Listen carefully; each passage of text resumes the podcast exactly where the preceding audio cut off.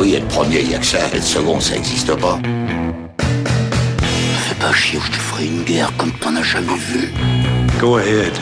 Quand les types de 130 kilos disent certaines choses, ceux de 60 kilos les écoutent. Make my day. Vous savez mon nom, j'ignore le vôtre. Qui êtes-vous?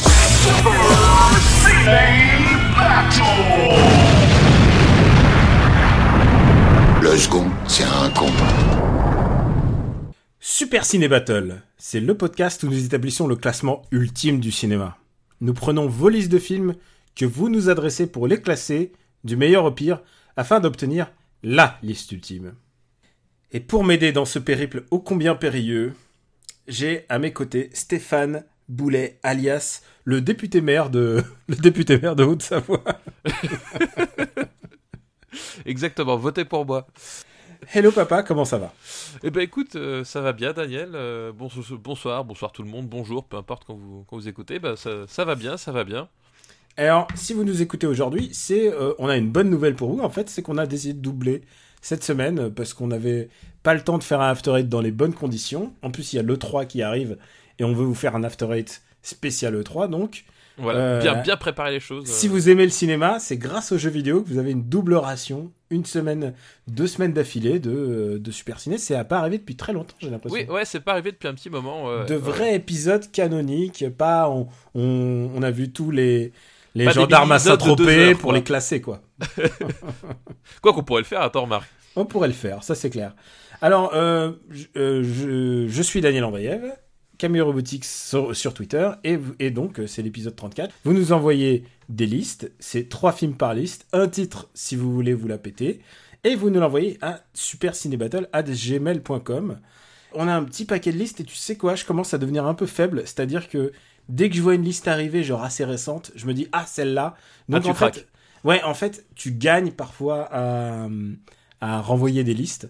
Et par exemple, là, je cherchais un film en particulier. Par exemple, tu vois, si tout d'un coup je me dis, tiens, on va faire une, une liste euh, Clovis Cornillac, je cherche Clovis Cornillac et je vais chercher très loin une liste Clovis Cornillac parce que Mais pourquoi long- tu ferais une chose pareille ça fait très longtemps qu'on n'a pas eu une liste Clovis Cornillac. Je ne sais pas pourquoi. Je ne sais pas pourquoi j'ai eu cette idée horrible. Mais enfin, pas horrible. Écoute, on verra bien, on en discutera. Euh, Je suis sûr que c'est un homme charmant en plus, ça, Clovis Cornillac. je suis sûr qu'il est adorable et ça. Je suis sûr qu'il est vraiment adorable. Ouais, ouais, et sa rom-com est pas mal. C'est, c'est, ça va, c'est le sauve. Euh, parlons vrai cinéma. Euh, oula, oula. c'est vraiment dégueulasse. Putain, je vais pas le garder, on est vraiment infâme.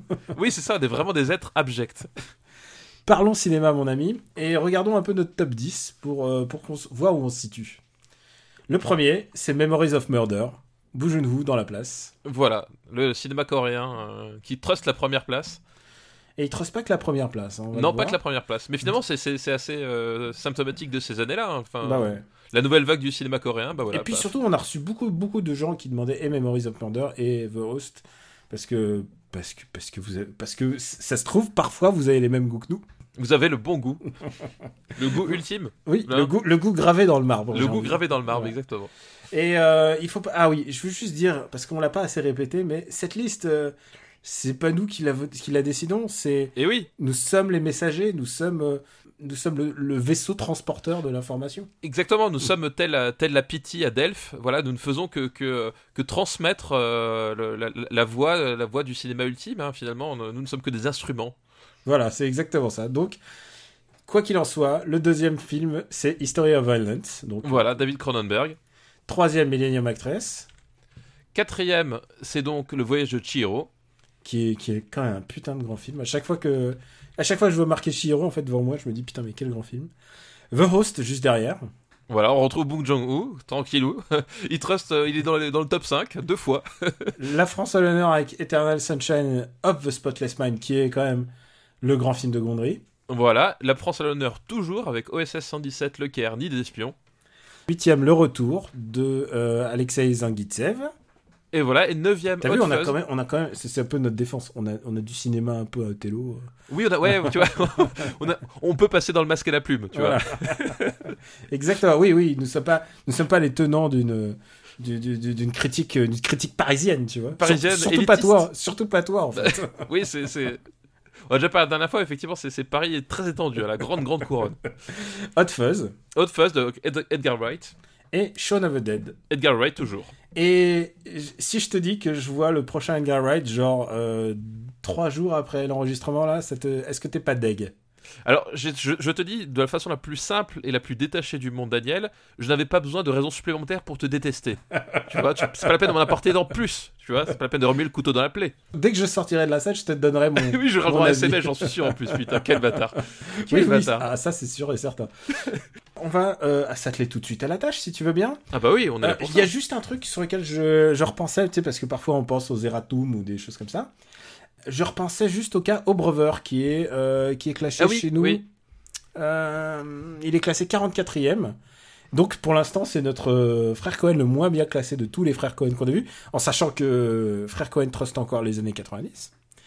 Au Brother, le truc, c'est que j'avais parlé de la vision un peu blanco-blanco d'un film qui se passe quand même dans le Mississippi et, et les esclaves. Enfin, tu vois, le... dans le film, il y a quand même un personnage noir important.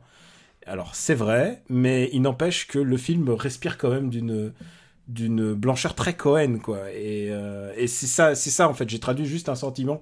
Bien sûr qu'il y, y en a un, hein, mais... euh, et on voit des esclaves au début, mais c'est vraiment, c'est vraiment une toile de fond vraiment pas très apparente. Je sais pas ce que t'en penses, toi. Bah, je sais pas, moi, quand tu, euh, quand tu m'en avais parlé, moi, c'était pas un détail qui m'avait spécialement marqué à l'époque. Après, ceci dit, ça fait longtemps que j'ai pas revu le film non plus. hein. Moi, je l'avais vu à sa sortie et je l'avais. Je l'ai revu quelques années plus tard, mais voilà, c'est pas un détail qui m'avait spécialement choqué.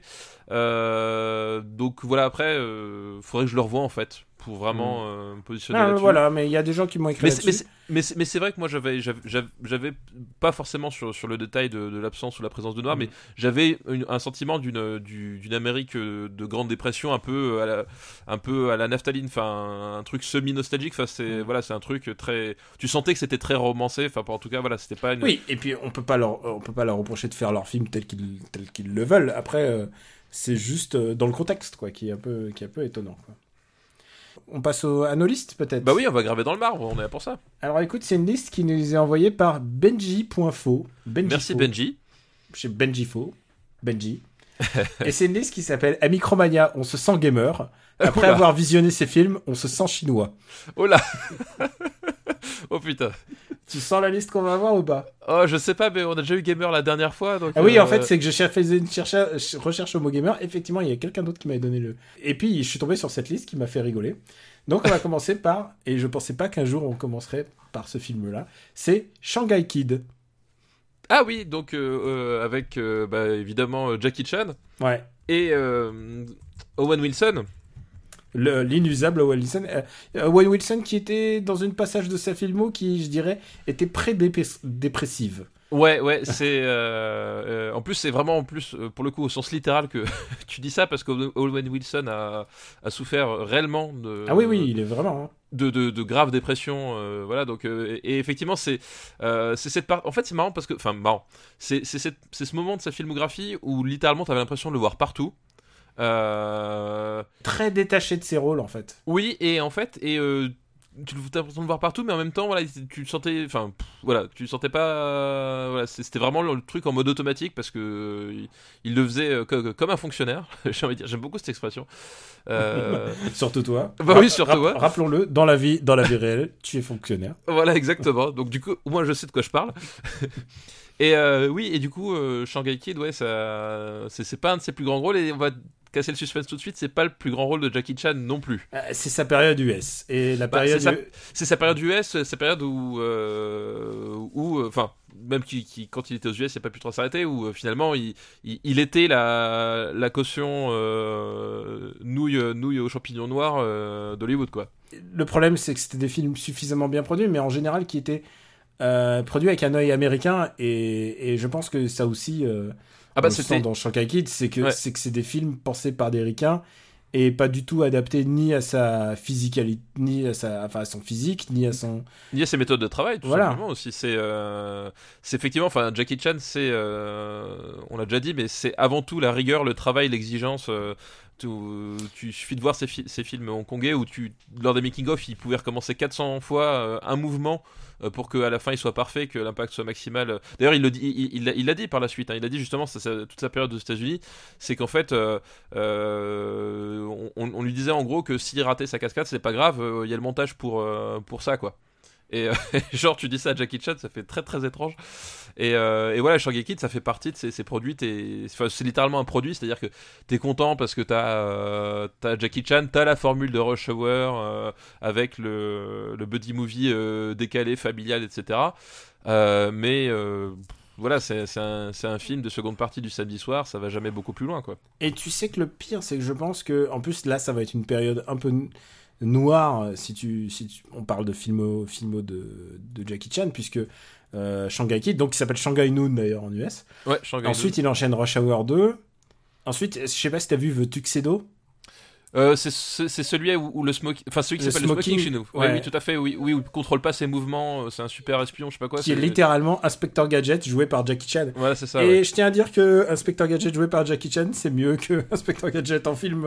Oui, que, que joué par Matthew Broderick.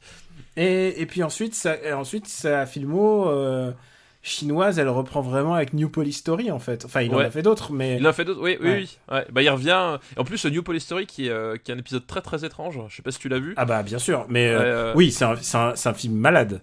C'est un, un épisode très, Et littéralement, étrange parce que tu sais- littéralement, il vomit dès la première minute en fait. Oui, c'est ça, voilà. tu, tu sais, tu sais plus trop ce qu'il veut. Tu, même, même, même lui. Enfin, c'est très étrange. En fait, c'est un, un mix entre Police Story et Crime Story. Le New Ouais. Police Story. Parce que parce qu'au début, au début, ça commence par. euh, on va en reparler si quelqu'un, si quelqu'un. Je pense qu'on a un New Police Story quand même. Au début, euh, il commence complètement déprimé, genre il vomit par terre, comme je l'ai dit.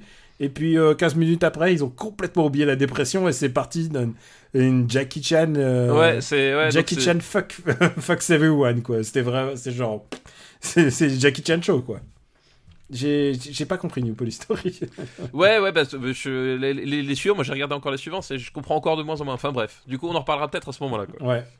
Euh, où est-ce qu'on va mettre Shanghai Kid Sur lequel on s'est pas trop apesanté parce qu'il y a pas grand chose à dire en fait. Il n'y a, pas grand chose à dire, il y a, y a rien à. Enfin, il y a pas grand chose à retenir, enfin c'est.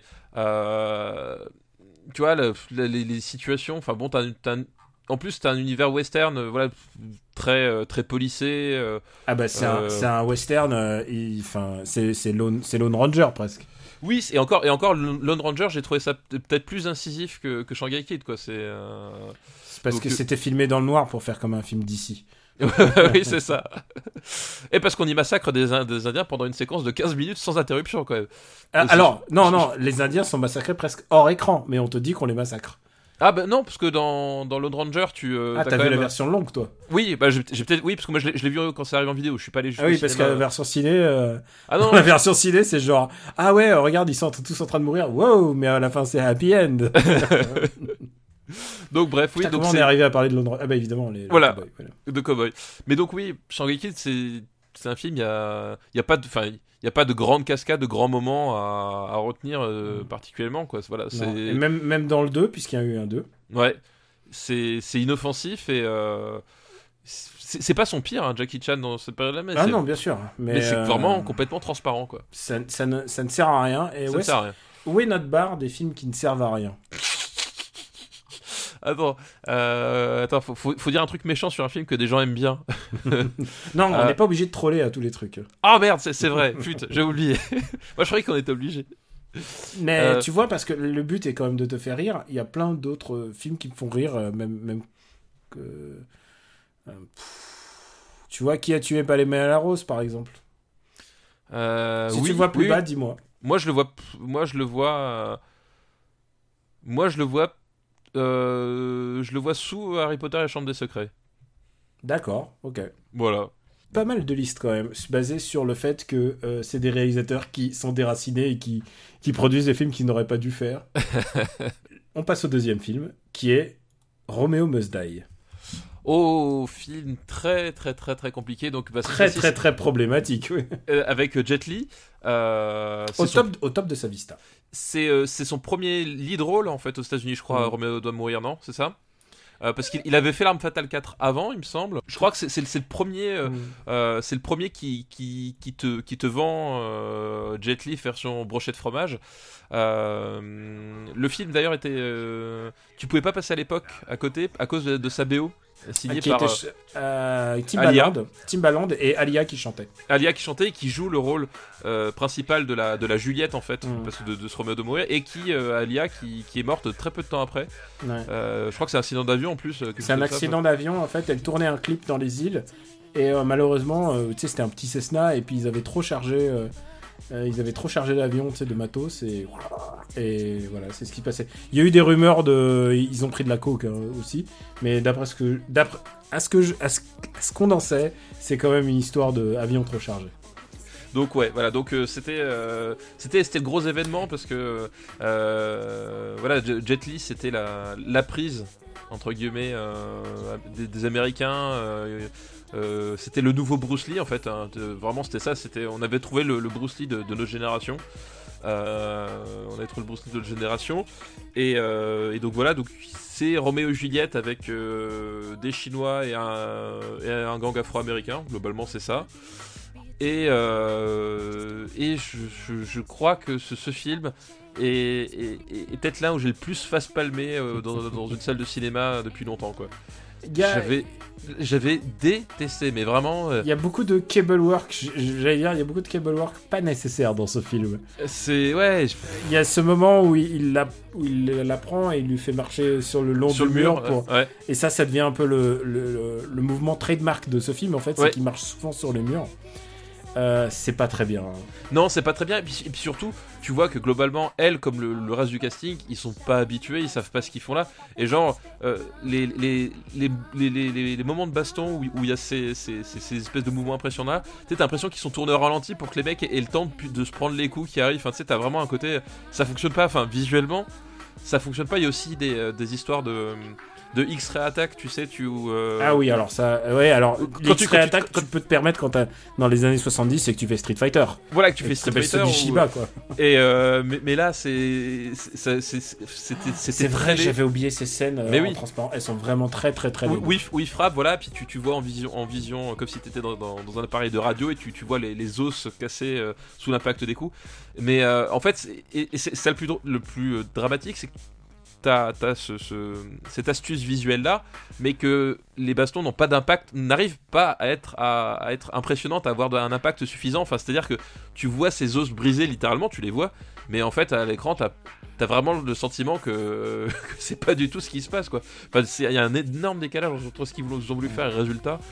Et, euh, et c'est pareil, je, je sais pas ce qu'il leur a pris par la tête. Le, baston finale, je sais pas si tu te rappelles, à un moment donné, ils sautent, le Jet Li et le, et le, le boss de fin, entre guillemets, ils sautent par-dessus les flammes et ils font des Ah, ils sauts. font un coup de pied ou un, je sais plus quoi. Ouais, c'est ça, ils font une espèce. Ouais. Mais les... c'est-à-dire que les, les sauts ont. sont- C'est c'est- c'est ni esthétique, ni respectueux de la physique, ni. C'est c'est juste complètement ridicule. Tu, tu, tu vois deux, deux types qui, qui, qui, qui s'envolent littéralement, alors que. What the fuck, pourquoi ils s'envolent Ils sont chinois, mais. c'est ça. Je veux dire, les chinois ne volent pas, a priori. Et, euh, Alors- et, et visuellement, ça rend pas du tout. C'est c'est ridicule. Enfin, c'est c'est vraiment le. euh, voilà, le, le- le- comme tu dis, le cable work, euh, comme il n'aurait jamais dû le faire, quoi. Et euh, j'ai j'ai plein d'anecdotes sur ce film. Par exemple, à l'époque, je faisais du kung-fu. Et euh, quand c'était pas ma, mon, mon shifu, euh, ma shifu plutôt, mon, mon prof qui nous, qui nous faisait le cours, il y avait son suppléant qui était champion de France et qui nous faisait le, le cours aussi.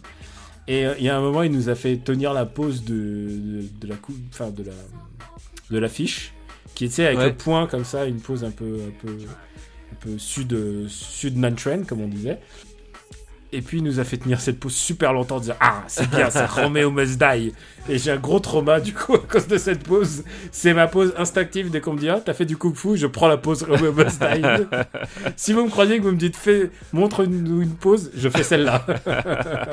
Et puis on peut juste un mot sur le réalisateur, puisque c'est un, un- c'est pas courant d'avoir un réalisateur qui sort de ce cadre. C'est un Polonais qui s'appelle Andrzej euh, Barkowiak Euh, ouais, ouais, tout à fait, ouais. qui était, euh, qui était le, le directeur photo en fait, bah justement de l'arme fatale 4 dont tu parlais juste avant, mais il était euh, directeur photo de, de Speed.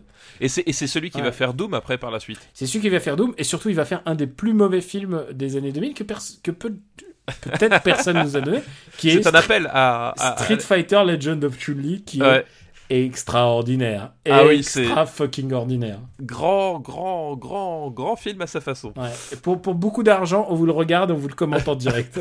c'est clair, c'est clair. ah, c'est terrifiant. Ce film est terrifiant. Ouais, et euh, ah oui, c'est putain le- les, les souvenirs quoi. Ah oui, c'est terrifiant. Voilà- le, le genre de, de personne qui n'aurait jamais dû passer derrière la caméra. hein, euh, Ah littéralement ouais, là. oui, il a, il a pas une idée, quoi. c'est c'est là, fallait pas, fallait pas. Alors, où est-ce qu'on va le mettre, Romeo Must Die? Euh, Je le mets sous Shanghai Kid, hein. Ah oui, bien sûr. Alors il y a aucune façon que ça passe devant Shanghai Kid. Bah, tu sais, je vois Doomsday là. Eh ben je préfère Doomsday moi personnellement. Euh, je- mais pas, ah, je descends pas sous Hancock. Euh, D'accord. Écoute, très bien, parfait. Hancock, non, c'est pas possible. Tu sais, toi, Et on l'a quand même mis sous Next quand même. Ouais, Next. ah, Next, attends, attends, c'est lequel Next J'ai- C'est celui avec Nicolas Cage euh, qui Ah, est mais oui, adapté oui, de voilà. Philippe Cadic. Oui, bien sûr. Euh, où à la fin t'as as la multiplication des Nicolas Cage. Oui, bien sûr. Je sais pas si tu te rappelles. Mais tu sais, parce que quand je vois Next écrit tout seul comme ça, je pense à, je pense à l'émission sur, sur MTV. c'est terrifiant. Putain. Troisième film de la liste de Benji. Et c'est euh, évidemment Danny the Dog. Danny the, the Dog, donc euh, c'est quoi C'est Louis Le Terrier C'est un. Alors, c'est un des Besson Boys. Je crois que c'est Louis Le Terrier, ouais. c'est c'est en tout cas un des. Ah, c'est Le Terrier. ouais. C'est Louis Le Terrier, voilà, t'as vu Putain, ça. le- L'œil du tigre, comme dirait l'autre. Euh, donc, euh, comment dire ah Oui, un des euh, dauphins de Luc Besson, hein, ils sont, ils sont quelques-uns comme ça, euh, qui, euh, qui prend la main avec euh, Morgan Freeman aussi. Euh, dans le rôle et cette fois-ci l'histoire c'est Jet Li qui est aveugle c'est ça? Et qui euh, qui est élevé Non, comme non, non, non, non, c'est Morgan Freeman. ah oui c'est est- Morgan Freeman qui est aveugle c'est Et ça Jet Li qui est élevé comme un chien. qui est, qui est élevé littéralement comme un chien de combat Euh, Ouais, il- on lui met un collier et quand on lui enlève le collier, il va, il tue il, la va- il personne. défonce des gens voilà, Voilà. globalement c'est et je crois que le méchant, C'est Bob Hopkins. oui c'est ça exactement Voilà. c'est Bob Hopkins exact exact et, euh, et voilà donc du coup euh, c'est un peu intouchable avant l'heure quelque part Alors, c'est intouchable, mais, mais, mais, euh, c'est aussi un autre film, c'est aussi un parallèle avec un autre film qui est sorti cette année-là. C'est De battre, mon cœur s'est arrêté. Et pourquoi? C'est parce que Danny the Dog donc, va à un moment se retrouver en liberté, il va être sans maître. Il y a la nana qui, enfin, je sais plus comment elle s'appelle, mais en tout cas, la, euh, son mentor, tu vois, elle va lui expliquer ce que c'est que la vie. Et il va se mettre au piano. ah oui exact c'est vrai Ce qui à est. Oui, exactement le Oui, même ce qui se passe plot dans- dans- que dans- de ouais. c'est-à-dire à que c'est un mec qui va faire la rédemption par le piano. exa- exactement oui tout à Sauf fait que oui. là, c'est EuropaCorp. oui sauf que là c'est EuropaCorp Et en général, tu sais, euh, quand t'as un concept comme ça et que EuropaCorp se dit on va le faire mais en, en mieux, c'est moins bien. oui, voilà. Bah, c'est, ça, ça porte un peu tous les. euh, comment s'appelle Toutes les, les stigmates d'EuropaCorp, euh, son, son utilisation euh, bien, euh, bien pendant ta gueule de la, de la musique. euh, la- la- Ah, alors ah non, alors la musique c'était Massive Attack si je me souviens. euh, alors, ouais, c'était ah oui. vraiment genre un projet particulier, c'était Massive Attack. Ah oui, c'est vrai en plus. Oui, alors je, con- alors, je, je- je confonds le, le truc. Parce que moi, ce que, enfin, ce que je me rappelle de Danny the Dog, c'est que. euh, parce que Louis Leterrier, c'était aussi le, le transporteur, c'est ça aussi. Ouais. Euh, Putain, il faut, faut bien les repérer. les faut, faut- putain, faut- mais ouais, parce que j'ai tendance à, à, à- à les confondre. J'ai un petit affect quand même pour Louis Leterrier parce que je trouve que de tous les mecs qui ont gravi les échelons à côté de Besson, je trouve que c'est celui qui s'en sort pas mal en fait. Euh, alors la filmo est en dents de scie, mais ouais, parce qu'il a euh, fait, il- c'est lui qui a fait Hulk, c'est lui qui a fait. euh, C'est lui qui a fait Hulk. Titans. Hulk, mais il a fait le, il a fait euh, que le premier, non? Il a fait le Euh, premier ou oui. les deux? Bah, il- euh, Hulk, il a fait le celui avec. Non, euh, non, non, le choc des Titans. Oui, il a fait, oui, il a fait que le premier, je crois. Ouais, c'est ça. Après, ils, ont- ils sont passés. Parce que le deuxième, euh, c'était, euh. le deuxième, il est terrifiant. Ouais, non, je trouvais que le premier, il avait un truc assez rig- rigolo.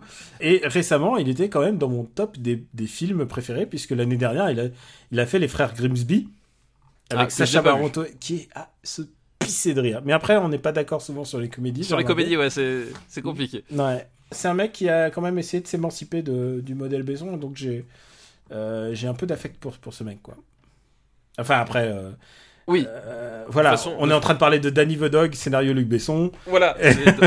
en, en Et- gardant, gardant en tête les proportions, hein, dans les autres C'est quand même un putain de hasard que la même année de que de battre mon cœur s'est arrêté, bah, un film dont tu sors et tu dis ça m'a fait penser à l'autre film avec Romain, avec Romain Duris, quoi. c'est vrai que j'ai jamais fait le parallèle entre les deux, mais maintenant que tu le dis, c'est je ne vois plus que ça en fait. Et je trouve que martialement, euh, Jet Li est plus intéressant dans celui-là euh, que dans que dans Romeo Must Die. Ah bah bien sûr. Bah, Ouais. là, là, c'est mieux là- tourné de toute manière. ouais. Déjà, déjà un, c'est vachement mieux tourné et euh, on, on est sur, un, sur, sur une approche qui, qui est plus, euh, plus brutale, moins dans l'espèce de, de, de fantasme euh, post-tigre et dragon en fait, euh, du, du chinois qui se bat. Oui, il n'est est- pas utilisé parce qu'il est chinois, il est utilisé parce qu'il se bat bien. Voilà. Voilà, donc on, on est, sur, sur, une, sur, sur une utilisation martiale déjà euh, beaucoup, plus, euh, beaucoup plus intéressante et Louis Leterrier tient quand même mieux sa caméra que, que notre ami Bartoviak. Donc oui, c'est- mieux. Euh, bon, après, de, de, de là en faire un, un grand film et même un grand Jet Li, euh, c'est un pas que je ne sauterai pas quand même. Euh, je pense que c'est. Alors, je vais peut-être m'engager, mais je pense que c'est le meilleur Jet Li euh, occidental. Euh, je réfléchis. Moi, j'ai- toujours eu une affection pour euh, le baiser mortel Mortel du dragon. Ah oui, oui, oui, oui, oui. Avec le Ah, titre. Rien que le titre. Le baiser mortel du dragon avec, avec fucking Checky Cario. Voilà. Mais alors, entre Bob Hopkins et, et Cario, qui est le meilleur? Méchant Ah, mais je, je trouve que Checky Cario, il, euh, est, il est fabuleux. Ah, Johnny il, Boy. il est fabuleux en, méchant et surtout la, la façon dont il, la mort de Checky Cario dans le baiser mortel du dragon, c'est c'est un moment de cinéma. Oui, et qui- puis il y a, il y a une baston qui est géniale dans le baiser mortel du dragon. C'est la baston dans le commissariat. Qui dans le ouf. commissariat, ouais. Elle est ouf, quoi. Et Ouais, alors, ouais. Si tu veux savoir un truc, c'est que je savais pas, c'est à l'époque où je faisais du kung-fu. Encore une fois, il y, aura beaucoup d'anecdotes sur kung-fu quand, quand on filme des films kung-fu. Surtout Bah, à cette époque-là, bah oui, je- vu que ça coïncide, c'est la bonne époque. c'est vraiment l'époque où j'en faisais beaucoup. Et je faisais de la muscu euh, pour bah, tonifier. hein. Comme disait ma prof, hein, il faut plus tonique euh, les, les coups de poing. Et donc, euh, du coup, euh, je faisais un peu de muscu pour, pour tonifier ça. Et, et à côté de moi, il y avait un mec très sympa et qui me donnait des, bons conseils parce qu'il était vraiment baraque. Je dis, ah, c'est bizarre, ce mec, il est vraiment cool et tout. Il me donne des bons. J'aime bien avoir des. être bien tutorisé, avoir euh, cette, cette filiation, genre maître-élève et tout ça. Et lui, en l'occurrence, il avait l'air de connaître son, son bise. Et ensuite, je, je regarde le film et je fais, oh putain, c'est le mec qui se bat contre Jet Li à la fin. c'est le boss de fin de niveau du film. Ah, excellent, très très et, bon. et- ça. et là, et, tu sais, il y a deux jumeaux en fait, ou je sais pas, bah, c'est un des deux quoi. D'accord, ah mortel. Ah, bon, j'étais ça. super content de voir. En plus, il est vraiment, il se bat, mais comme un ouf, quoi. Et, et en plus, tu leur dis à ces mecs, tu les engages et tu dis, tu vas te battre contre Jet Li, mon pote, ils, ils vont taper 15 fois plus fort. ils vont se dire, c'est le match de ma vie. Et sans doute, ça a été le, le la baston de sa vie, en fait. si tu veux- si Ah bah sans doute réfléchis. oui, ouais ouais. Parce que j'ai pas souvenir l'avoir recroisé beaucoup Mm. par la suite. En fait, du coup, plus j'en parle avec toi, plus j'ai de la tendresse pour ce, pour Danny Dog. prêt à le mettre. euh, Je suis prêt à le mettre. Je suis pas à le mettre au-dessus de Shanghai Kid. hein. Ah, je le mets au-dessus de Shanghai Kid, c'est sûr. On, on est d'accord. Mais. euh, Je suis pas prêt à le mettre au-dessus d'Avatar par contre. D'accord, ok. Moi, j'allais dire, euh, moi, je suis prêt à le mettre sous le pack des loups, mais. Parce que n'oublie pas que le pack Ah, des loups est quand même très au-dessus d'Avatar. Oui, mais le pacte des loups c'est quand même vachement mieux. Ah, le pack des loups, c'est. c'est- un, Ind- un Indien qui fait du kung-fu au ralenti euh, en Auvergne. Alors Alors- excuse-moi. D'accord, mais je veux au-dessus de Good Night and Good Luck. D'accord, ça marche. Vendu. Et je pense que j'aurais beaucoup. Ah non, non, tu sais quoi? Même au-dessus de Visitor Q. Ah ouais, ah, je te l'accorde, va. Franchement, on a, je pense qu'on a le seul top au monde avec Avatar suivi de Danny the Dog. vous vous rendez compte que ça nous fait marrer hein, quand on y pense, quand on y pense, les, les comment dire, les, les, les voix de la vérité absolue sont très étranges. Ouais, sont très quelquefois. très très Très très étranges. Et bah, bah écoute, on remercie, euh, on remercie Benji pour sa liste. Oui, merci, très bonne liste. Je me suis rendu compte, et puis en fait, c'est surtout toi qui m'as envoyé des SMS pour me dire Oh là là, euh, putain, mais euh, on n'a on n'a pas de film d'horreur ni rien, tout ça. J'ai décidé de passer une liste de cinédif, Merci Sidédif. et c'est une liste qui s'appelle sobrement. Et Le- faut, faut quand même des, pa- des parents vachement va- dégueulasses pour appeler son enfant Sidédif, hein, t'imagines? Allez Sidédif Ah, viens, viens prendre ton Et petit alors, déjeuner. il dit qu'il s'appelle Rano 84 sur Sens Critique. Voilà. Ah d'accord, Ouais. c'est beaucoup mieux. C'est beaucoup mieux, ça veut dire c'est l'adoption, c'est bien passé. Alors, euh, sa liste s'appelle Le Royaume-Uni et son avenir de merde. Ah, Et le premier une film. liste euh, dans l'actualité en plus. Ah bah complètement. Et Là, euh, on a plein dedans là. Et le premier film de cette liste, c'est 28 jours plus tard. Et oui, 28 jours plus tard, de Danny Boyle. Danny Boilet. Comme je De, te- Danny Boyle. Non, en fait, euh, alors, c'est moi, je, joue là-dessus. Les mauvais films de Danny Boyle, je les appelle les, les Danny Boilet, pour bien les distinguer de Danny Boyle quand il est inspiré. je vois, c'est comme Brillant de Palma et Brian de Palma. ah ouais, sauf que Brian de Palma, il y a quand même beaucoup plus de Brian que de Brillant. Oui, certes, mais des brillants, ils sont, ils sont très gênants quand même. Et donc là, c'est un film post-apocalyptique signé Danny Boyle. Voilà, et euh, bah c'est c'est marrant, c'est le film qui va changer le, le paradigme sur le sur le zombie, euh, puisque euh, on le c'est comment dire le mot zombie n'est jamais prononcé quoi que ce soit, mais jusqu'à euh, ce film-là, en tout cas de façon euh, populaire, le zombie c'était le, le- le zombie de Romero, c'est-à-dire la, la créature anthropophage euh, lente, décomposée, etc. Alors que là, en gros, c'est des zombies sous stéroïdes. Et littéralement, après euh, 28 jours plus tard, euh, tu vas avoir plus que ça. Par exemple, Ceci dit, si tu me permets, chez Romero, quand même, il y a un truc qui était quand même assez peu évident, c'était... euh, T'as les monstres, bien sûr, et tout, mais, mais souvent, c'était l'homme qui était le pire. oui, mais juste, bah, justement, dans 28 je jours veux plus pas tard. spoiler des films de Romero, mais tu vois de qui je, je parle. Mais dans 28 jours plus tard, c'est aussi le cas justement, et je, et je vais y venir. Mm. Mais d'un point de vue euh, paradigme du, du zombie, enfin voilà, le, le, le remake de, de- par Zack Snyder de Dawn of the Dead justement, euh, Rec, tout ça, enfin ça va, tout, tout, tout est parti du succès de 28 jours plus, enfin plus tard en tout cas. C'était peut-être pas le premier, j'ai pas en tête le truc, mais en tout cas c'est à partir de ce film-là que tout le monde s'est mis à faire des, des zombies qui courent. Donc, euh, donc voilà, donc premier Et point puis, et puis c'est juste avant Walking Dead, en plus. Et, et c'est avant Walking Dead. Enfin, j'adore- j'entends la bande dessinée. Et, euh, et voilà, et donc du coup, l'histoire, elle est, elle est toute con. C'est un, un type qui se réveille dans un, dans un hôpital et qui euh, ben, découvre que Londres est littéralement abandonné. Et d'ailleurs, à ce titre-là, la, la, toute la scène, l'homme en question, c'est Cillian Murphy en plus, et je crois que c'est son premier grand rôle, ou en tout cas son premier rôle marquant. à Cillian Murphy, un acteur que j'aime énormément. Euh, Euh, Juste, juste rafraîchir ma mémoire, il avait joué dans, dans Sunshine, mais il était, euh, c'était Sunshine, ça vient après. Ah oui, c'est- bien après. Sunshine, Ouais. Sunshine c'est 2007. Ouais. Et euh, il a joué après dans Inception, euh, voilà. Dark Knight. Dark Knight.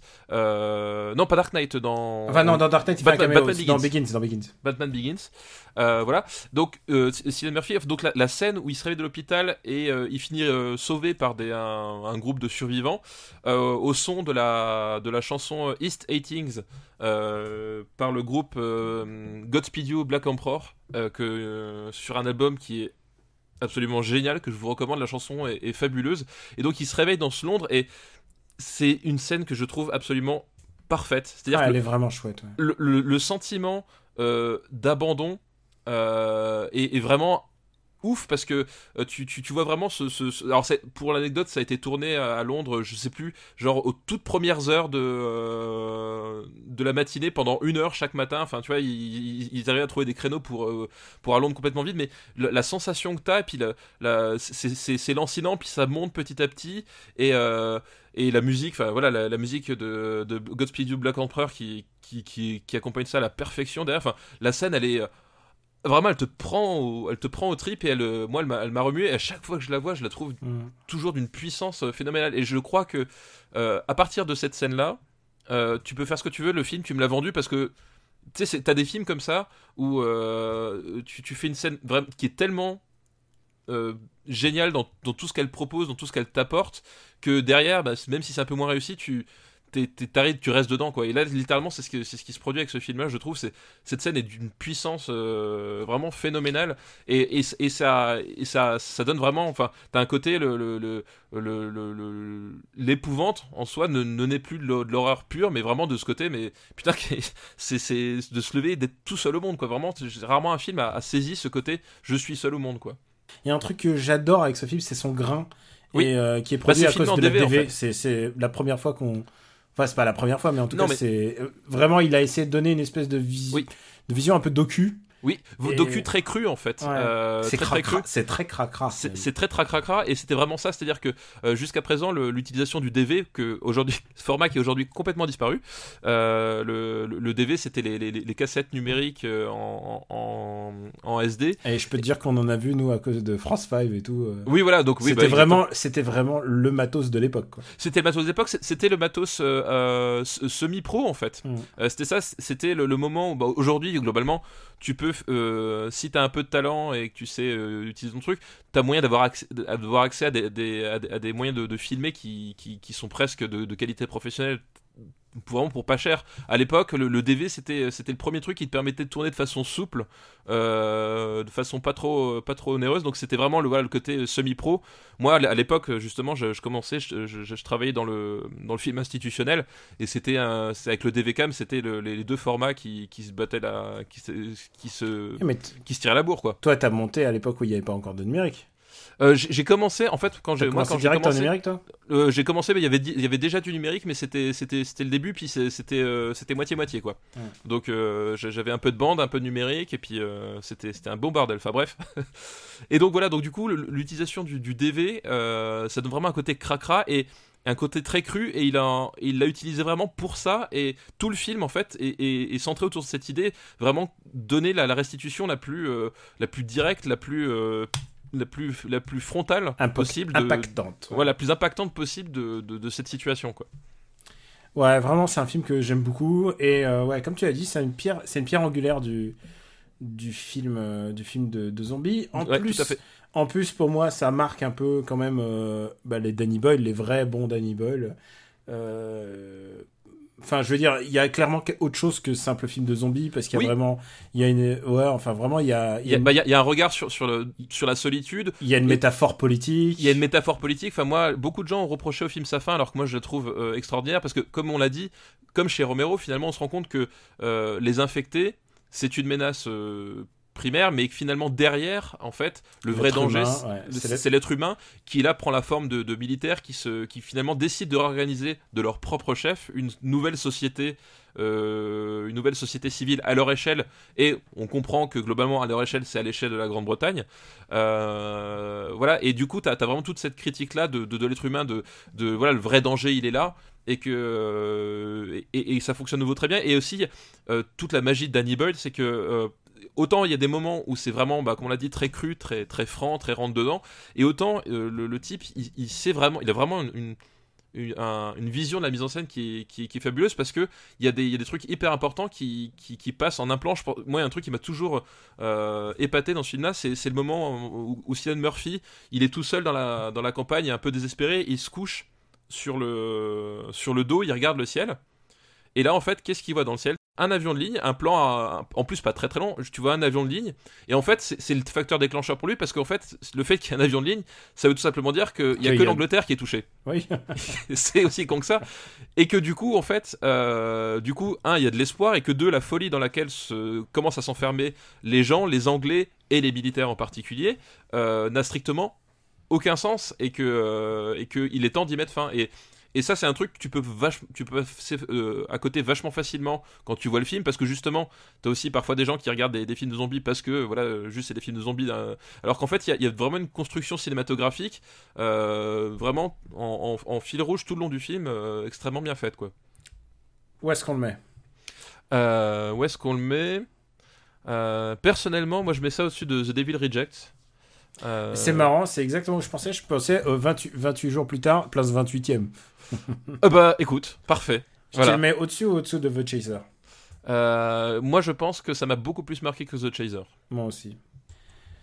Ça m'a marqué, mais à reculons. C'est-à-dire, il a fallu du temps, en fait. C'est un film qui a fallu qu'il mûrisse un petit peu, quand même. Ah bah peu- ouais, c'était pas instinct, c'était pas viscéral comme expérience. Oui, mais c'est très étrange parce que Mm. justement, enfin, comme t'as le côté très cracra, et t'as t'as un peu l'impression que le, enfin, le film littéralement est, est, est- est- super énervé et t'as l'impression qu'il t'en veut le film parfois. Tu sais, t'as un côté voilà très très agressif malgré tout et c'est vrai que il y a, il y a plein de strates en fait derrière ça. Non, c'est un film assez riche et qui mérite de qu'on s'y attarde, quoi. Ouais. Euh, deuxième de sa liste est Doomsday. Donc, euh, Doomsday, dont on a parlé. Dont on a déjà parlé. Que tu n'as pas aimé.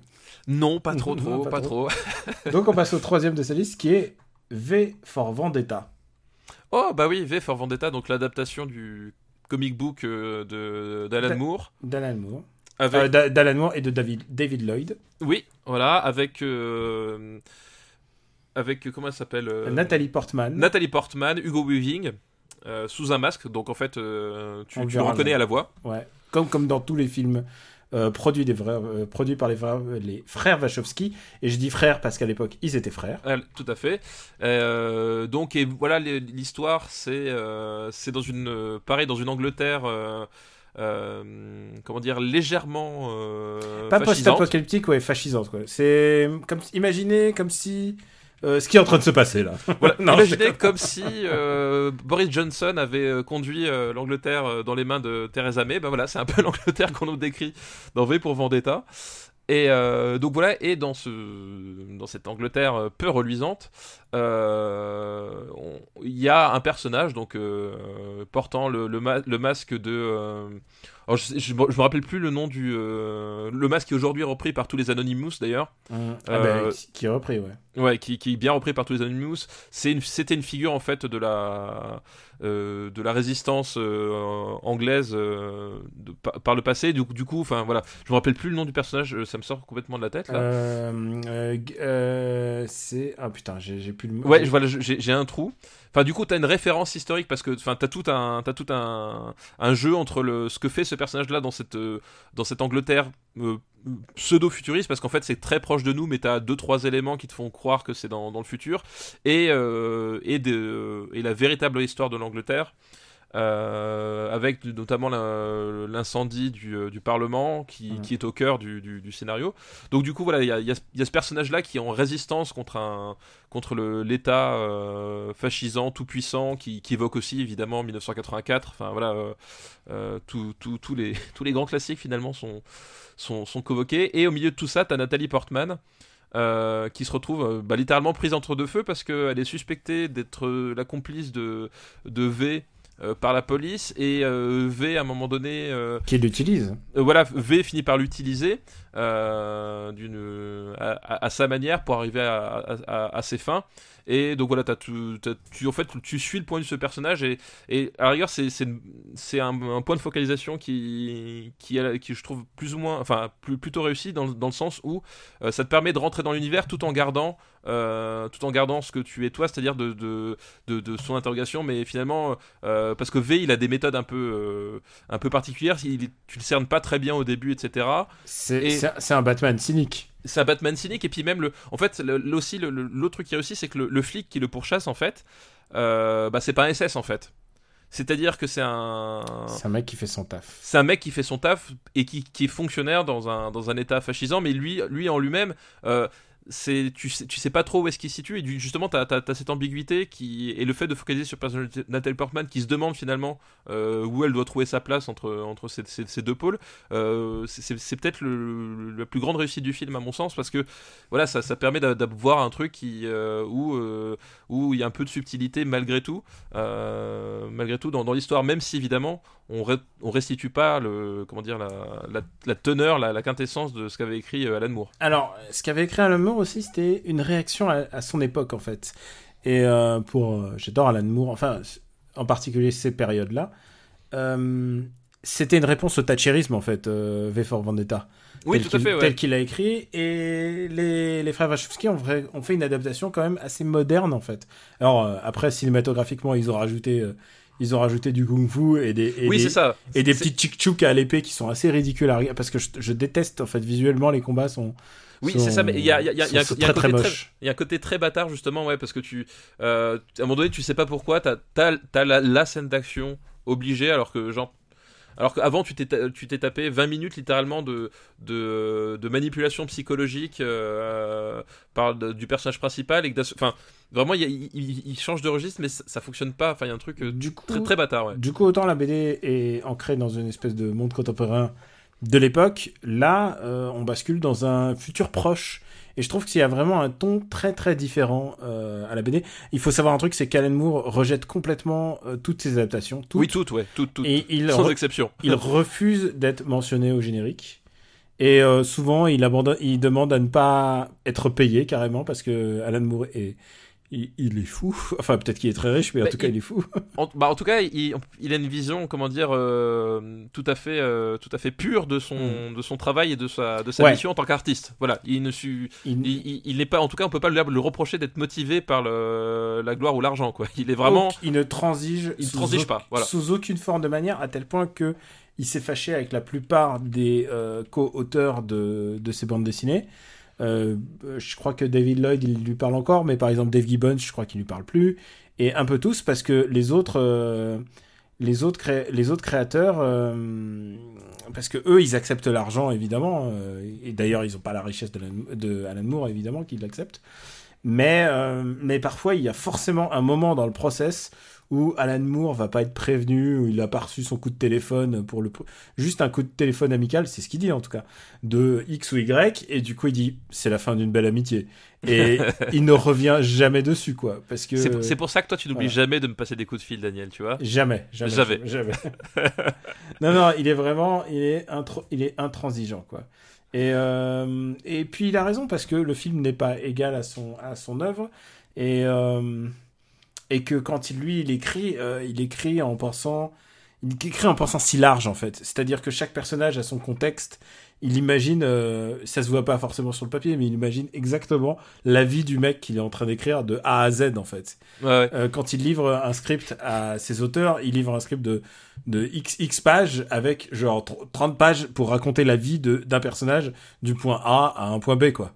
C'est un mec complètement radical en fait. C'est ça que le, le le truc avec Alan Moore et euh, évidemment en plus c'est même pas les frères c'est même pas les Wachowski qui qui réalisent mais non non ils, sont ils sont producteurs ils ont fait le scénario c'est ça je ils ont, ils ont fait le script et c'est James McTeague qui réalise. James McTeague qui je crois a réalisé un des épisodes de Sense8 je crois en euh, quelque chose. Je sais pas ce qu'il a il a fait un truc de ninja là. Comment il s'appelle le truc de ninja euh, euh, Ninja Assassin. Ah oui Ninja Assassin. Ah oui ah, c'est lui. D'accord. Ninja Assassin qui est un film donc aussi produit par les frères Wachowski. Oui d'accord je sais pas que c'était je sais pas que c'était lui tu vois. Et alors le truc rigolo c'est que c'est que le scénario il y a eu un scénario original et c'est à ce moment-là qu'ils se sont liés d'ailleurs d'amitié avec Straczynski, donc le, le, le co-auteur de, co de Sense8, ouais. de Sense8 puisque euh, il fallait complètement réécrire Ninja Assassin. Ils l'appellent ils disent écoute, il nous faut refaire le script entier pour dans trois jours. et là, il fait OK. Et il, il se met. Euh, non, non, je sais pas, ils lui ont dit peut-être dix jours. Et lui, il dit OK. Et il habite trois jours pour le faire. Il dit genre vendredi soir, il s'est mis du café, clac, clac, clac. Et en trois jours, il t'a refait complètement le script de Ninja Assassin. J'ai envie de te dire, ça se voit que c'est un script écrit en trois jours. mais, mais voilà, avec t'as une base et il faut faire avec ce que t'as, quoi. Euh, ouais, donc c'est, je pense que c'est aussi le moment où les, les Wachowski se sont créés un peu une. Euh, une galaxie Une galaxie, ouais. Ils ont une galaxie de, de, collaborateurs, quoi. Ouais, euh, Hugo Weaving qui revient. Il y a vraiment de. Je pense que vraiment le. Le, le Wachowski-verse. Le Wachowski, oui. Nathalie Portman. comment dire? Tu as un problème avec Nathalie Portman. J'ai un souci avec Nathalie Portman, elle sait pas jouer, quoi. C'est terrifiant, quoi. Bah écoute, moi, je suis aussi sévère que toi. Et celui-là, elle se dit, ah, je joue bien parce qu'elle se rase la tête. Ouais, mais je serais pas aussi euh. sévère que toi. Je, la trouve pas extraordinaire, mais je la trouve euh, correcte sans plus, quoi. Non, moi, j'ai vraiment du. J'ai vraiment du mal, et mais c'est pas son pire film. Évidemment, ah je pense qu'elle était à l'époque, elle était en train de faire Star Wars. Donc, euh, tu vois. Euh, oui, déjà, déjà, forcément, voilà, ça ne peut pas être son pire film. C'est vrai qu'on n'a pas fait Attack of the Clones encore dans notre. non, on n'a pas encore fait, non, non. Peut-être, je vais vérifier si, si, on a une liste avec ça. Et euh, j'ai retrouvé du coup, c'est Guy Fawkes, le. ah, Guy Fawkes, évidemment. Le, le conspirateur, voilà, qui, qui, avait fait, voilà, qui est fait pour le masque, qui a fait sauter le Parlement je sais mm. plus, c'était Elisabeth, Elisabeth première ou, dans ces eaux-là. Enfin bref. Du coup, c'était voilà, c'était ça. Donc les références historiques euh, dont on parlait euh, tout à l'heure, quoi. Et donc voilà, du coup, enfin, moi, au, final, euh, V pour Vendetta, c'est un, comme j'ai dit, ouais, c'est un, un, film qui, qui, est assez bâtard parce qu'il y a des trucs que je trouve vraiment très réussis. Et voilà, on greffe des, des, des machins, voilà, du kung-fu, puis même d'un point de vue, comment dire, purement narratif, c'est-à-dire que tu te perds un peu sur, le, sur toute la première partie du film en fait tu, tu sais pas trop où ça va puis il y a des trucs tu, tu comprends pas trop l'utilité par la suite enfin voilà c'est et c'est pas la pire adaptation de, de, de, Alan Moore en plus. Non c'est pas la pire adaptation d'Alan Moore mais c'est tu, tu sens qu'il y, y, a un potentiel parce que moi enfin toute la toute la partie justement où finalement euh, Nathalie Portman se fait rééduquer par euh, par le personnage de, de V euh, et que tu finis par apprendre après la, réalité de, de, ce qui s'est passé. Enfin, je trouve cette partie vraiment vachement réussie. Et euh, mais voilà, tout ce qui y conduit, en fait, c'est un peu en dents de scie. Voilà, il y a des. Il y a, à mon sens, il y a plein de scènes qu'il faudrait retirer à droite à gauche euh, pour un peu épurer le truc. Quoi. C'est un film. Genre, je pense qu'ils imaginaient un truc et puis ils ont vu le film qu'ils ont eu et puis ils ont fait bon bah, ça passe. Mais je crois que voilà. Oui, c'est ça, c'est ça, ça en fait, ça passe pas tant que ça en fait. Tu, tu, peux prendre sous tous les angles qu'il essaye de, de, développer. Finalement, il, il, est jamais excellent dans aucun, quoi. Tu vois. C'est en tant que film d'anticipation, bon ben, c'est pas. Enfin, il y a finalement au, au final, il n'y a pas grand chose qu'on ait déjà vu ou mieux vu ailleurs. En tant que film d'action, bon, on l'a dit, euh, voilà.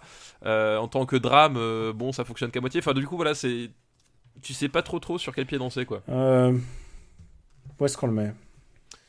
Euh, Je- Tu vois, je préfère Vengeance, quoi. Euh, Je peux comprendre. Je peux comprendre. Euh, je regarde Vengeance. euh, Ouais, je préfère Vengeance. Je préfère Saut. Ouais, bah écoute, sous Vengeance, ouais. Je- Sous Vengeance, d'accord. Ouais. Au-dessus des 11 commandements. Au-dessus des 11 commandements, c'est ça. Euh, si- faut pas me faire réfléchir trop longtemps parce que moi, je... sinon, je vais le mettre, euh, je vais le mettre au-dessous. Non, mais c'est un. Mais c'est un film, paradoxalement, enfin, je, je conseillerais aux gens de, qui n'ont pas vu de le voir, mais Ouais. Euh, Mais plutôt voilà. lire la BD. Oui, donc, évidemment, ouais, pour le coup, là, faut, la, la BD est vraiment, vraiment mieux. Mais le film, il, il est pas, il est pas acheté, mais voilà, c'est, c'est un peu, c'est bancal, quoi. C'est vraiment. C'est vrai.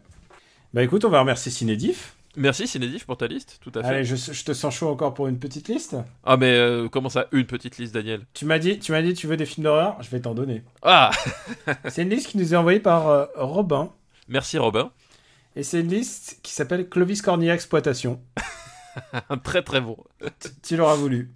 Et le premier film de cette liste, c'est Mensonge, trahi- Trahison et plus si affinité. Euh, mensonge, trahison et plus si affinité. Alors, je ne crois pas l'avoir vu. Tu l'as, pas vu Alors attends, je peux pas te dire le, le, le réalisateur de tête. C'est ah mais si, c'est, Laurent Tirard en fait. Euh, non, je crois pas que je l'ai vu. Tu vois qui est Euh, Laurent Tirard C'est celui qui va ensuite réaliser Le Petit Nicolas, Le Ah Petit oui, Nicolas d'accord. 2. Oui, oui. C'est ouais. lui qui a fait Molière Begins. J'adore Oui, dire Molière oui, Begins oui, avec. oui, Mais c'est euh, vraiment ça avec. euh, Ah mince. euh, euh, Romain Duris. Romain Duris, ouais, tout à fait. Et qui est un peu pour moi le. Enfin, je veux dire, c'est, le, le, le Shakespeare in Love français, quoi. Il y a un peu de ça, ouais. Il y a un peu de ça, effectivement. Et.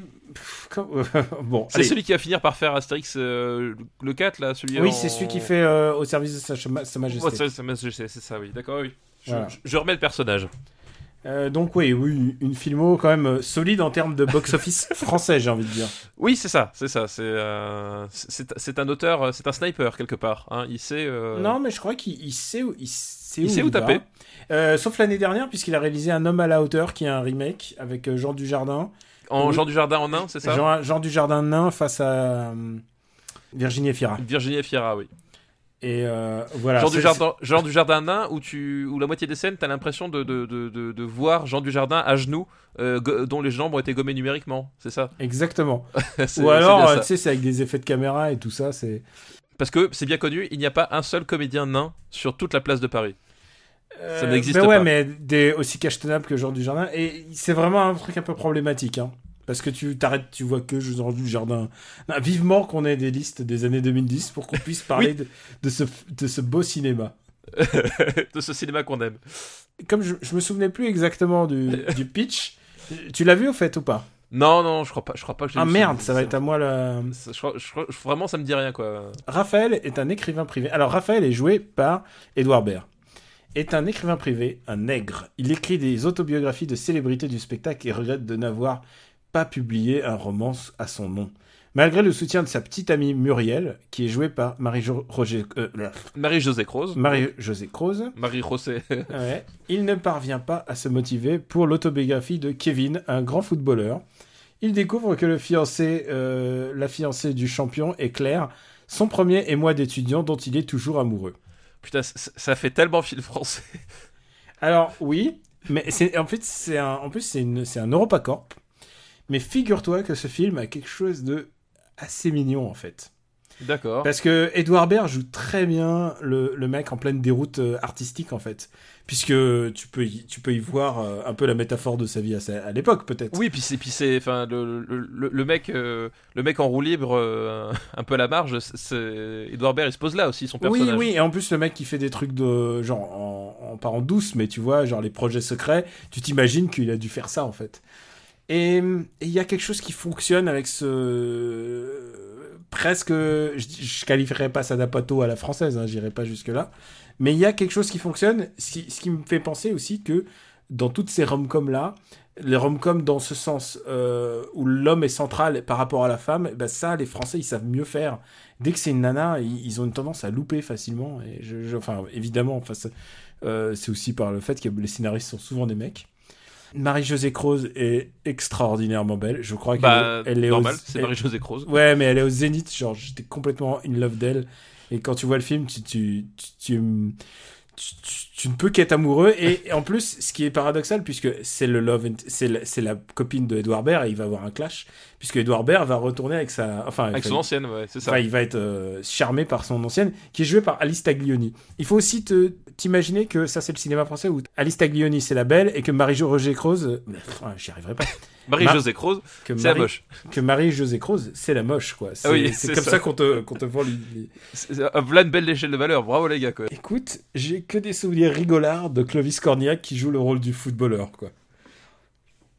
Eh bien, écoute, non, non, mais il est vraiment, il est, genre, il est touché. Tu sais, en plus, Clovis Cornillac, il a la réputation d'être un joueur assez physique, enfin, d'être un, un joueur.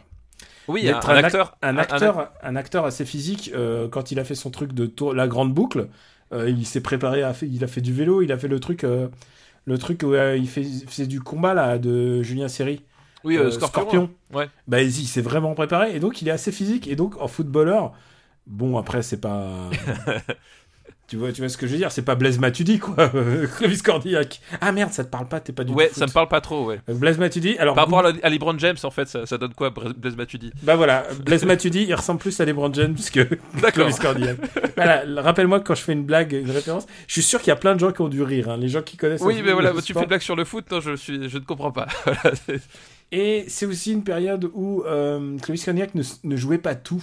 Euh, C'était pas le mec à peu près de ce créneau d'âge, c'est-à-dire, euh, euh, tu vois, parce genre, que, attends, euh, parce qu'il y a une époque, il a tout joué, Clovis Cornillac. C'est-à-dire que quand t'avais besoin d'un mec, c'était Clovis Cornillac. Même quand t'avais besoin d'une nana, c'était Clovis Cor- Cornillac. c'était, ouais, il jouait tout et il jouait, il jouait n'importe quoi. Enfin, il a fait. euh, Oui, oui, oui, il a, il a pris tout ce qui passait. Il quoi. a fait les Chevaliers du Ciel euh, de Gérard Pires en plus. Il a fait euh, euh, Brise de Nice. Euh, Il a fait les Brigades du Tigre. euh, Oui, oui, il a- Il en a fait, il en a fait énormément.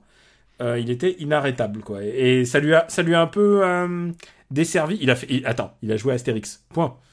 Oui, c'est vrai, bah oui, oui. Il l'a joué dans le Ouais, a pire des le Astérix, ouais. Exact, c'est ça. Donc euh, une euh, une filmo, une filmo compliquée, mais en même temps il était productif. Et c'est ça le pire, c'est que ce mec-là en fait était assez exigeant puisqu'avant. Euh, bah tu sais il a il a joué dans le comment il s'appelle des le rôle de dans un des premiers films de Bourdieu quoi de Bourdieu Bourdieu fils Emmanuel Bourdieu Ouais. il jouait le rôle d'infirmier il était vraiment super crédible quoi dans ce dans ce rôle là parce qu'avant il était pas connu il jouait que des petits rôles et des il était pas encore euh, il était pas encore T'es pas encore Clovis Cornillac, en Non. fait. je sais pas quel est vraiment le film qui l'a fait basculer dans le Clovis Cornillac je me demande, Euh, là, je, alors là, je, je me demande si c'est pas man- celui-là ou euh, ou Brise de Nice d'ailleurs. Bah, peut-être, ouais, bah, Brise de Nice, ça, ça sans doute peut-être Chevalier du ciel vraiment tu te disais ah oh là, là ça va peut-être un peu loin là Euh, peut je sais pas. Je- Là, j'ai pas en tête sa filmo. euh, je, je- voilà. alors oui je pense qu'il y a que Clovis Cornillac qui se souvient de tout ce qu'il a fait quoi. Eh bien, écoute, Daniel, où est-ce que tu vas classer ce, ce film? Ce film délectable. Non, non, vraiment, il est intéressant. Il est pas, il est, il est. J'ai que des bons souvenirs dessus. Peut-être que si je le revois, je serais outré par. euh, Ah oui, mais ça. Mais tu vois, je- à délectabilité, je le vois au-dessus de Zach Emery déjà. Bah, de toute façon, tu es le seul maître à bord là. Tu, tu as le, le- le bâton de la vérité absolue. Ah, alors écoute, c'est simple. Je, le, je vois 50 Days of Summer et je trouve ça plus délectable que 50 Days of Summer. Bah écoute, euh, Euh... c'est pas 50, hein, c'est euh, 500, mais bon. Ouais, euh, oui, pardon. Mais pour moi, mais. pour moi, c'était 50 minutes de trop déjà. Eh, fais, fais gaffe la prochaine fois que te- tu reçois un chèque quand t'es payé, vérifie le nombre de zéros, hein, ça, ça peut avoir une différence quand même. Oh, parce que- putain, je comprends pourquoi j'ai j'ai du mal en ce moment.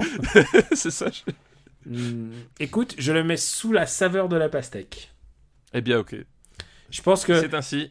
Je pense que pour l'instant, euh, Clovis Cornillac est le plus gros euh, différentiel en termes d'acting, puisqu'il est dans les tout. Ah, c'est vrai qu'on n'a pas rappelé nos cinq derniers d'ailleurs. Oui, c'est vrai. C'est- une erreur professionnelle même. Je, je pense que nous allons, euh, nous devons expier nos fautes. Mensonge, trahison et plus si affinité. Je pense que c'est le le, le, le, le Laurent Tirard le plus haut qu'on aura là. Ah bah écoute. Oui, je pense, ouais. Vu, Ouais. vu- vu le reste de sa filmo, ouais, il y, a- il y a des Oui, chances. ouais. oui, puisque euh, puisque Astérix aux Jeux Olympiques. euh, Mais attends, c'est lui qui l'a réalisé Astérix aux Jeux Non, Olympiques non, lui, lui Non, c'était le... Scénariste, non Aux Jeux Olympiques, c'est- pas lui, c'est. euh, C'est Thomas Langman. C'est Thomas Langman. Le, le tirard, c'est celui euh, chez la reine d'Angleterre, euh, au service de sa Maje- majesté. Ah, d'accord, ok, c'est bon. Je commence Donc à les... Ouf Ouf. C'est- Attends, attends, je, veux- je veux juste vérifier parce que. hein, non, non, c'est pas. Oui, oui, il a rien à voir. Oui, lui, il a fait le l'Angleterre, voilà. Bon, bah, c'est fait pour celui-là. On va voir si t'as vu le suivant, qui est un long dimanche de fiançailles. Euh, un long dimanche de fiançailles, donc de Jean-Pierre Jeunet, Mm. avec Audrey Tautou. Et euh, j'ai envie de dire que c'est le film d'après.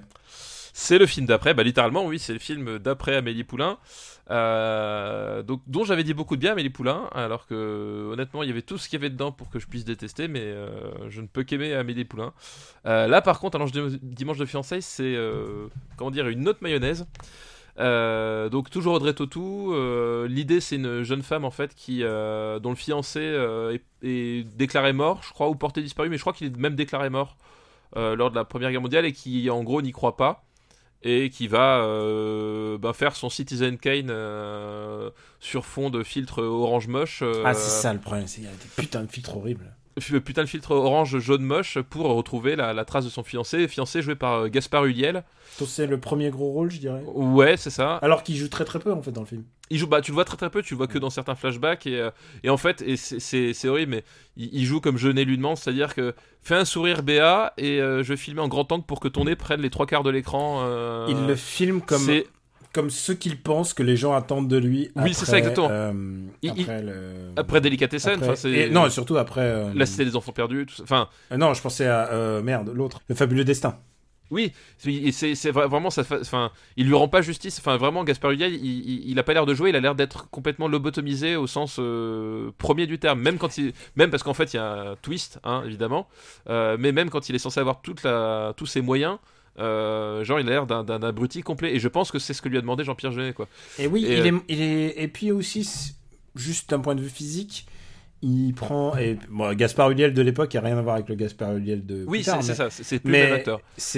mais surtout, il n'a pas le même euh, charisme magnétisme que peut avoir Kassovitz, Oui il a qui, était à le, qui était la même chose, c'est-à-dire le mec absent du film. le mec absent et qui pourtant occupe Hmm. euh, tout l'espace, euh, l'espace en tout cas euh, mental du, Hmm. euh, du personnage principal quoi. Et oui, Et, en fait, c'est littéralement, c'est le même film, c'est une fille qui est à la recherche d'un mec. C'est une fille qui est à la recherche d'un mec, sauf que c'est sur fond de tranchée, euh, et voilà. Mm. Et euh, Mais, tu vois que je te dis, j'ai un, j'ai un PB. Je voulais dire, j'ai un problème. Parce faut que, pas économiser, tu- t'as pas que 140 Tu tirs dans vois, j'ai vu, j'ai vu Wonder Woman il y a pas longtemps.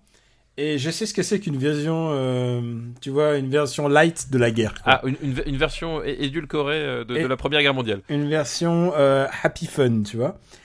Et celui-là, tu n'es pas transporté dans la guerre. Tu es. Ah non. C'est. C'est quand même, c'est, c'est une très très mauvaise reconstitution, quoi. Mais en fait, c'est ça le problème, c'est que, euh, on l'a dit, il y, a- il y a ces filtres euh, orange moche, il y a cette utilisation euh, assez, assez grotesque du, Du- gros plan chez, chez, chez, chez Jeunet. Enfin, moi, je, je déteste c'est, même plus que du, du gros plan, hein. c'est du, c'est du grand angle, quoi. Qui... Oui, oui, c'est du gros, bah, gros plan, grand angle. Enfin, vraiment, il y a, alors que pour le coup, euh, on, va louer euh, peut-être un jour les louanges de Johnny To, qui est un homme qui utilise aussi le grand angle, et John Carpenter. Enfin, John Carpenter, c'est peut-être le, plus grand utilisateur euh, au, sens talent du, du grand angle du cinéma populaire. Et, Jean-Pierre Jeunet, ce qu'il en fait, je trouve ça abominable. C'est à chaque fois, ça, me, ça me dérange, ça, me fout mal à l'aise. Alors, autant dans certains films, à certains moments, ça peut passer. Euh, autant là, c'est mal à l'aise, pas au, pas au sens. euh, c'est vraiment mal à l'aise au sens physique. C'est-à-dire que le plan, le plan me m'énerve quoi. Il y a un truc, c'est- viscéral. Je, déteste sa façon d'utiliser le grand angle et les, les gros plans, et surtout quand il fait les deux en même temps. Voilà, C'est un truc, je, je trouve ça d'une laideur sans fond, et, et, et, tu ne vois plus que ça, et ça dessert complètement le, le film derrière. C'est euh, effectivement, on l'a dit, c'est c'est une vision de la Première Guerre mondiale qui, qui, est, euh, qui est esthétisante, euh, avec ses, ses, ses- ses particules, ses, ralentis aussi parfois, ces espèces de, de, de plans euh, super compliqués, super chiadés, qui, qui restituent rien du tout. Enfin, c'est oui, c'est c'est la version Call of Duty, quoi. C'est vraiment, il, il filme ça comme Call of Duty filmerait la, la Première Guerre mondiale, quoi. Bon, on n'a pas aimé, on n'a pas aimé ce film, on va pas s'attarder non plus. Ouais, c'est, enfin, vraiment, je, voilà, c'est. Ah, il y a un petit truc à sauver, c'est les musiques. Angelo euh, Badalamenti. Ah, bah oui, donc le, le compositeur de Twin Peaks. euh, Voilà. co- quand même, c'est un type qui. ouais, lui, il sait, il sait comment faire monter la pression, quoi. Donc euh, oui, ouais, ça, ça, effectivement. euh, Mais, Mais ouais, Je le regarderai pas à nouveau. Je... Peut-être par long. curiosité pour comprendre qu'est-ce qui, qu'est-ce qui s'est passé. C'est vraiment le stigmate du. On m'attend au tournant, alors je vais faire un peu la même puis- chose. je vais faire la même chose, puis surtout, cette fois-ci, je suis devenu un artiste, donc il faut que je fasse, avec un, faut que je fasse un sujet grave et important. C'est ça aussi. T'as ce côté, euh, je vous resserre le même plat, mais cette fois-ci, attention, euh, c'est plus léger, c'est du vrai cinéma parce que c'est grave. Enfin, arrête ton char, arrête ton char, tout de suite, c'est- pas la peine. C'est vraiment, c'est c'est- ça fonctionne pas, c'est c'est insupportable et ça dure des plombes. Je sais plus combien de temps il dure ce film, mais moi ça m'a semblé Oh, ça interminable. dure quoi. au moins deux heures. hein. C'est au moins deux heures, deux heures et quart ou enfin c'est et euh, c'est horrible. Et Audrey Tautou qui nous putain elle nous ressort le même numéro de de de de de, De, l'ingénu. euh, de- la fausse ingénue parce que là là elle est elle est un peu brisée quand même mais mais son son côté euh, elle a l'air de, de sortir de- du chou-fleur euh, la, la scène précédente insupportable t'as envie de la baffer tout le long quoi Et ça, fait, ça a quand même beaucoup moins marché que. Ça a quand même super marché. Hein. Ça fait, oui bah ça fait bah, plus de 4 millions, mais voilà. C'était un blockbuster français. euh, Mm. et Puis effectivement, il sortait d'Amélie Poulain, qui était vraiment pour le coup un, un phénomène de, de société, parce que ça dépassait même le cadre du cinéma. Donc forcément, les gens étaient au minimum curieux de ce qui se passait après, quoi. Où est-ce qu'on le met? Euh, où est-ce qu'on le met? Moi, je le mets assez bas. hein. Oui, moi je le mets, je le mets bas ce truc. Tu vois, par exemple, pour moi, c'est sûr que ça va sous baise-moi, quoi. ah oui, bien sûr, ça, ça va, ça va sous Belmo, ça va même sous Hulk. Euh... euh, Quand même, je le mettrais au-dessus de Sweeney Todd. Euh, Mais sous Village. Ouais, exactement. Il est même sous les choristes, quoi. C'est- dire la Il est punition. C'est dire le. Alors que les choristes, dans la catégorie histoire vue à travers le filtre de la naphtaline, euh, ça se pose là aussi, quoi. Bah, c'est pour ça, en fait, j'allais presque les mettre à côté. Il y a quand même presque un- une filiation dans, le, Oui, euh, dans la réécriture historique, quand même. le roman pas, national. Pas la, ré- pas la réécriture, mais genre, qu'est-ce qu'on est en train de nous vendre comme passé, quoi. Et le dernier film de cette liste, rassure-toi, elle est bientôt finie, c'est Eden Log. Oh, putain. Tu l'as vu? Euh, oui, je l'ai vu. Eh En ben fait- écoute, tu es seul maître à bord puisque je ne l'ai pas vu. Tu l'as pas vu. Donc, euh, Eden Log, donc on va faire les, les choses euh, dans l'ordre. Euh, c'est un, c'est l'histoire d'un, une histoire de, de euh, comment ça s'appelle? C'est un espace, c'est un film de science-fiction à la française avec euh, de Ah, mais d'accord, tu le vends. T'as cassé le film en deux phrases. c'est, c'est- vrai que putain, dit, dit comme ça, ça, fait- ça fait pas rêver. hein, c'est, Ouais, mais en euh, plus, c'est une espèce de. euh, Et en plus, tu sais qu'il y a, il y a Clovis Cornillac. Non, mais, mais en fait, je veux dire, le souci, c'est que c'est un film de science-fiction à la française avec une histoire euh, d'identité euh, autour, puisque le personnage de Clovis Cornillac euh, ne sait pas ce qu'il ce fout là et euh, ne sait pas qui il est. Donc il va devoir. Enfin, c'est une thématique qui. Ah, c'est. Fortress en fait. Hein Oui, c'est Fortress. c'est Fortress, c'est Fortress en moins rigolo. Euh, c'est une thématique qui est, qui est récurrente dans la, la science-fiction d'une façon globale. hein. je veux dire, c'est voilà, c'est ils l'ont pas inventé, ils ne sont pas les derniers à l'avoir utilisé. Et donc sur ce thème-là, en fait, parce que le film démarre en fait dans une grotte. Euh, au départ, puis après en fait le- cette grotte va va, va s'ouvrir sur euh, bah, sur un univers voilà euh, à mi chemin entre la science-fiction et le, le- le film d'épouvante. Et t'as t'as toute cette espèce d'utilisation de la grotte, t'as toute cette espèce de, de comment ça s'appelle L'allégorie? de- Hein? L'allégorie? Oui, voilà, t'as toute une espèce, de, voilà, j'allais dire, d'allégorie, de, de, de, de cette volonté d'ancrer déjà son film dans, dans, dans une espèce de, de, schéma historique euh, philosophique. Donc déjà d'entrée de jeu, tu plombes ton putain de film parce que, euh, ok, le mec tu fais de la science-fiction et puis après il nous précise bien avec la- ces différentes allégories, sa perte de mémoire, ça ah, ça va se reconstituer. D'abord c'est un homme primitif, il est dans sa cave, machin. Euh, le mec il a déjà oublié que la science-fiction en elle-même c'est une allégorie. Enfin, je veux dire, un film de science-fiction, euh, la plupart des films de science-fiction, aussi les grands films de science-fiction, euh, ce sont pas des films euh, qui sont bien parce qu'ils nous décrivent précisément, waouh, putain, euh, à 8h27, le 12 janvier 2048, c'est passé exactement ce qui a passé dans le film, ça on s'en fout. C'est un genre qui porte en soi l'allégorie la... et qui nous parle finalement du monde qui nous entoure. Donc, t'as pas besoin d'en faire des tonnes. Ça prouve juste que le mec, en fait, quand il a commencé son film, il n'était pas sûr de ce qu'il faisait, il ne savait pas ce qu'il faisait, il ne comprenait pas le genre qu'il abordait. Et il nous le dit dès la première scène, donc c'est déjà très gênant pour démarrer, quoi. Et, euh, ensuite, et ensuite euh, c'est un film qui, euh, comment dire, qui, qui se prend tellement au sérieux. Euh, voilà, c'est un type qui a voulu faire sur le Tarkovsky euh, de, de Créteil. Euh, le, Tarkovsky, le Tarkovsky du 9-3. Euh, c'est vraiment ça l'idée. Et, euh, et ça fonctionne pas parce que parce qu'il n'y a pas d'idée de cinéma. C'est les trois quarts du temps, c'est des espèces de décors s- semi-épurés, mais en fait c'est pas que les mecs. Je pense qu'ils devaient avoir euh, 18 euros pour pour les faire à tout casser. Donc tu vois pas grand chose. T'as des dialogues super mous, super cons. Euh, Enfin, c'est genre c'est long, c'est pesant et euh, et ça apporte rien. Enfin, je veux dire, il y a, ça passe complètement à côté de son sujet de, A jusqu'à Z. Et le pire, comme j'ai dit, ça, ça se prend incroyablement euh, au sérieux. Quoi. Les mecs, ils, s'y croyaient vraiment. Et, et non, non, non. C'est- les mecs, vous, vous n'y êtes pas. Voilà. Je t'ai donné envie de le voir ou pas? Là Cours demain, l'acheter. Ah, C'est obligé. Acheter le, le, le, le- Blu-ray version mais en plus, longue, tu sais quoi? Tu sais quoi le truc qui me qui m'attriste un peu Après, j'ai ton avis et je, je m'y conforme complètement. Oui, oui. Euh, c'est euh, c'est qu'en France, il y a des vrais cinéphiles, il y a des gens qui adorent le cinéma, il y a des gens qui aiment le cinéma, le cinéma de genre. Et pourquoi le cinéma de genre a tellement de, de difficultés à émerger en France? Ça me c'est un, c'est une- c'est une- un vrai questionnement quoi. Et, Bah, je- et c'est pas faute de pas avoir les, les talents ou les gens, euh, c'est que c'est que c'est que ça veut pas. Je comprends pas. Euh, Bah, après, en fait- et- et et il y en a qui arrivent, mais c'est des, vraiment des. Oui, c'est- puis surtout, c'est bah, un parmi tant d'autres quoi. Mais déjà, un des, un des soucis, c'est que. euh, un des soucis, entre autres, à mon sens, c'est que déjà, le, le genre. Enfin, pour faire financer ton film, quand c'est un film de genre, c'est super compliqué parce que.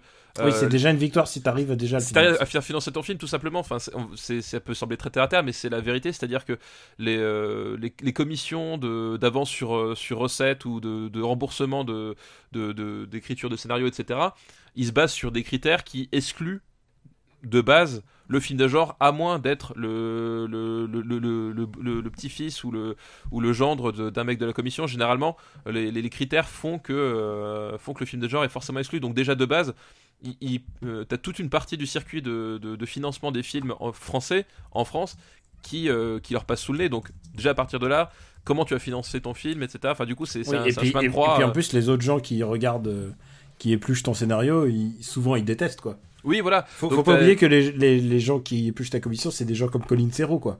Exactement, donc c'est vraiment ça. Donc déjà, il le premier rempart, il est là, c'est que tu, tu peux pas faire un... Je dis Colin Serrault parce que parce que je, parce que je sais pas si on est revenu, mais je ne l'aime pas, je n'aime pas son, son cinéma. Donc, euh, donc voilà, donc c'est- c'est c'est déjà un premier obstacle qui fait que, euh, que bah, déjà tu as déjà intérêt à être super motivé euh, ou avoir des super bonnes relations pour faire financer ton film.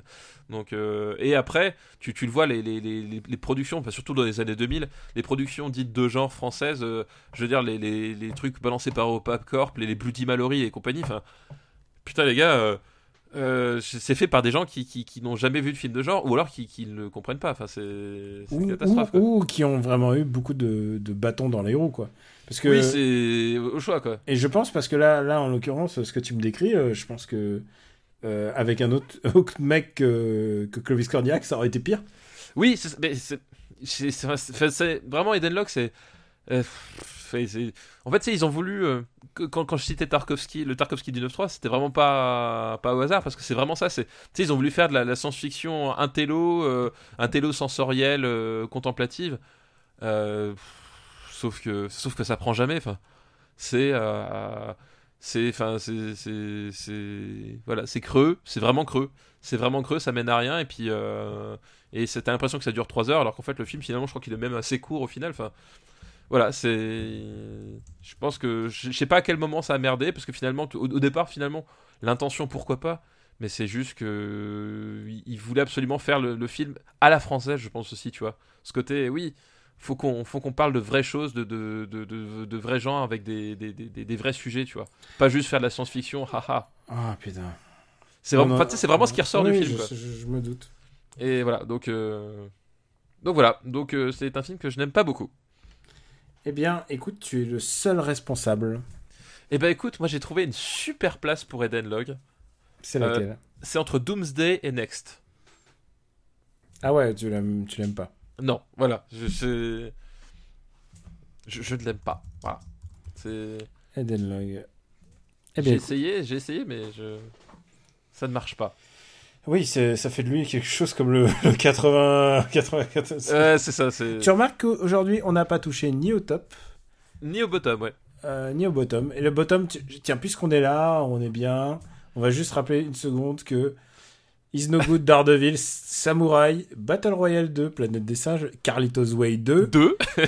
Gamer et Bronze et 3, Agathe Cléry et Cinéman, et finalement Astérix aux Jeux Olympiques. Constitue, voilà, notre bottom euh, 10. Ouais, là, vraiment, là, c'est le. Là, c'est vraiment, ouais, c'est l'enfer, c'est l'antichambre. C'est les, cercles- les cercles de l'enfer, ouais. C'est les, cercles de l'enfer, voilà. C'est euh, l'enfer de Dante euh, en, en film. Alors, tu sais quoi, on va faire une dernière liste. Ah Sauf que je, je, je gruche un peu, je vais pour une liste qui va être assez courte, en fait. Oh non mais, non mais Daniel, tu n'as pas le droit. Ce genre de méthodes sont inacceptables, monsieur Andreev. C'est- comme ça, monsieur Andreev. C'est ce souvenir que vous voulez laisser à la France? C'est cet héritage. Et tu sais, c'est moi qui monte. je sais que et j'aurai pas longtemps pour le faire. Euh, tu veux grande liste ou petite liste? Parce que Je- grande je- liste, ça sera grand film. Euh, petite liste, ça sera grand film. Ou grande liste. Et Ah, que ça s'appelle petite liste? Si c'est petite liste à un film, c'est de la grue. Si c'est deux, j'accepte. C'est un film. Oh putain, je le savais. Mais alors, grand film, alors du coup, j'en parle pendant trois heures. tu, tu veux... Ah, ça se trouve, tu, tu n'aimes pas. Ça se trouve, tu n'aimes pas. Peut-être, peut-être je n'aime pas. Allez, on prend ce risque-là? Allez, on prend ce risque-là, vas-y. Voilà, tu, tu l'aurais voulu. Alors, c'est une liste qui nous est envoyée par Romain Perne. Merci Romain. Premier film de... Et, et sa liste s'appelle Qu'est-ce qu'on mange ce soir? Et tu vas voir tout de suite la thématique. Et tu m'as dit des films d'horreur? Alors, je vais t'en donner, mec. Premier film, c'est Shaun of the Dead, qu'on a Voilà. déjà vu et qui est très haut classé chez nous. Deuxième film, c'est 28 jours plus tard, qu'on vient de voir. Qu'on vient de voir et qui est aussi assez bien classé. Et le troisième film de cette liste, c'est La Route. Ah oui, la route. de- Ah, je te dis que c'est un, un grand film. la, la route, donc, euh, euh, qui est adaptée au départ euh, Du roman de Cormac Mac- McCarthy, de Cormac McCarthy, merci, j'arrivais plus à retrouver le nom. Qui est l'auteur aussi d'un autre classique du... Un classique de la littérature, No Country for Old Men. No Country for Old Men, exactement. Euh, donc cette fois-ci, c'est euh, la route, c'est pas adapté par les frères Cohen, mais c'est adapté par euh, John C'est Hillcoat. John Hillcoat. Euh, John Hillcoat, euh, à qui on, on doit des trucs un peu. euh, comment dire C'est assez. euh, C'est éclectique. c'est éclectique, puis surtout, c'est.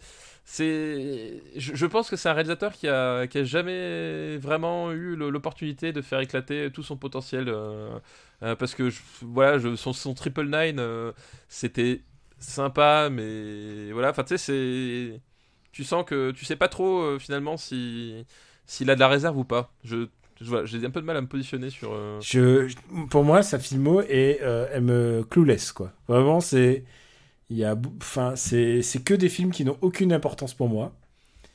Et, euh, et par contre, The Road est un film, est un film très audacieux, j'ai envie de te dire. Bah, The Road, voilà, on va reprendre le- vaguement le, le- le pitch. C'est à la suite d'une apocalypse euh, X, dont finalement tu apprends pas grand chose, et Non, tant mieux. Tu ne sais pas ce qui s'est passé. pas ce qui s'est passé, et finalement c'est tant mieux, parce que en fait on s'en fout. Euh, en fait, on bah, littéralement un, un père joué par fuck- fucking Mortensen et son fils euh, sont, sur les, sont sur les routes et essayent de survivre. Voilà, le pitch euh, est, limpide et euh, c'est littéralement ça, c'est-à-dire que euh, vont croiser des gens à qui la- l'apocalypse réussit moins qu'eux, notamment des Guy, Guy euh, en leader cannibale avec un accent mais genre ah, ah, impossible, Guy Pearce, grand, grand acteur quand il veut. Et vraiment un accent mais complètement ouf en, en leader euh, en leader euh, anthropophage voilà t'as Robert Duval aussi euh, qui c'est un je, je crois qu'il est il est born je crois un truc comme ça enfin c'est un personnage qui va croiser puis repartir enfin il y a Charlize Theron qui joue dedans qui Mm. là par les flashbacks puisque c'est euh, dans le film la la femme euh, défunte de euh, De de Viggo Viggo. Mortensen Donc flashback. donc flashback, d'où flashback. Et, euh, et d'ailleurs, son, son personnage est assez intéressant parce que euh, elle, elle- elle- elle m'a beaucoup rappelé tout ce qui se passe dans euh, le film de Lars von Trier. ah, euh, avec Euh, avec euh, avec Jack Bauer et ah, euh, Mélancolia. Mélancolia. Ça me rappelle beaucoup Mélancolia, sauf que c'est dit finalement en l'espace de 10 minutes. Mais c'est exactement le, le- Je, je- je suis pas très fan de. Moi non plus. Ouais, d'accord. Euh, moi non plus, je suis pas très fan de Mélancolia. Même s'il y a des trucs euh, que je trouve extraordinaires dedans, il y a d'autres trucs que Ah, disons, que, disons que j'ai un problème à avoir un film avec Jack Bauer qui fait zéro de body count. Ou plutôt, il en fait un, et tu sais qui. Alors, pour, pour faire un lien avec Mél- Mélancolia, tu sais quel est mon vrai problème, et ça revient à ce que j'ai dit sur Eden Log. Donc, déjà, les- fans de Lars von Trier vont me détester. Mais d'où tu fais un film euh, qui est une parabole sur la mélancolie, où le, ton histoire, c'est une planète qui s'appelle Mélancolia va frapper la Terre et tuer tout le monde. C'est tellement littéral. C'est tellement te- littéral. C'est tellement, c'est tellement genre euh, niveau 1 de SF quoi. Mais oui, c'est genre explication de texte, c'est- genre t'as- des, gros panneaux pour t'expliquer. Attention, je vais parler de ça. Non mais Et- si tu veux, et- c'est- pour moi c'est comme si un mec qui a une ambition d'auteur découvre le cinquième élément.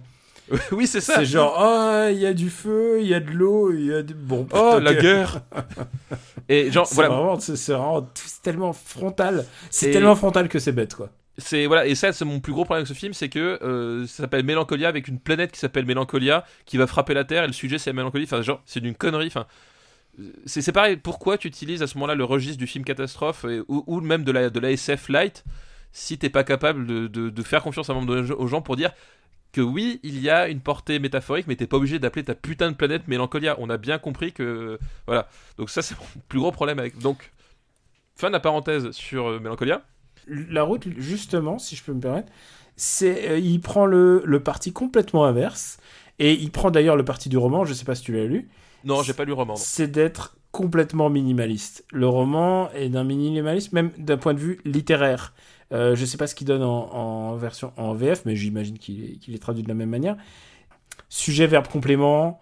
euh, ça va droit au but à chaque fois les phrases. C'est d'un minimal, c'est d'une, euh, c'est d'une beauté, c'est d'une beauté littéraire. C'est assez incroyable. Et le film rend assez bien en fait cette idée de euh, minimalisme, c'est-à-dire il ne reste Bah, plus rien, il ils- ne ils reste ont- plus rien, pas mis il- de couleur dedans. il n'y a Hein. pas d'animaux, Il y y a a pas, pas de de- couleur. il n'y a pas d'animaux, il n'y a pas de plantes. Euh, et, et voilà, et le- la seule chose que tu peux trouver sur ton chemin, c'est le malheur. Voilà, littéralement, c'est ça. Et euh, non, parce que justement, je parlais de mélancolia parce que le personnage de Charlize Theron, c'est vraiment la, la nana qui n'arrive pas à gérer, tu sais, le, ce qui se passe. Et, et elle, et- elle, elle le vit de façon complètement euh, désincarnée, c'est-à-dire que j'ai rarement vu un personnage aussi mort à l'intérieur que, que le personnage de Charlize Theron.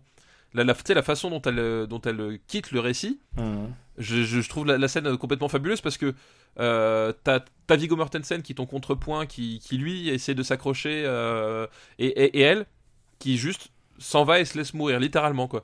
Et genre, c'est c'est sup- Enfin, tu te prends ça en pleine face. Et euh, c'est Oui, c'est et très qu'il le, et déstabilisant. quoi. le laisse avec ce gamin, quoi. Oui, c'est et, euh, et vraiment c'est super déstabilisant, mais tu voilà et comme je disais, tout ce que dit Mélancolia en 3h40, bah là c'est ça, marche tout aussi bien en 10 minutes, donc euh, donc déjà ça c'est bénéfique, vous gagnez du temps. Et euh, donc ouais, la, route, euh, moi c'est un c'est un film que je trouve bien, mais qui va pas.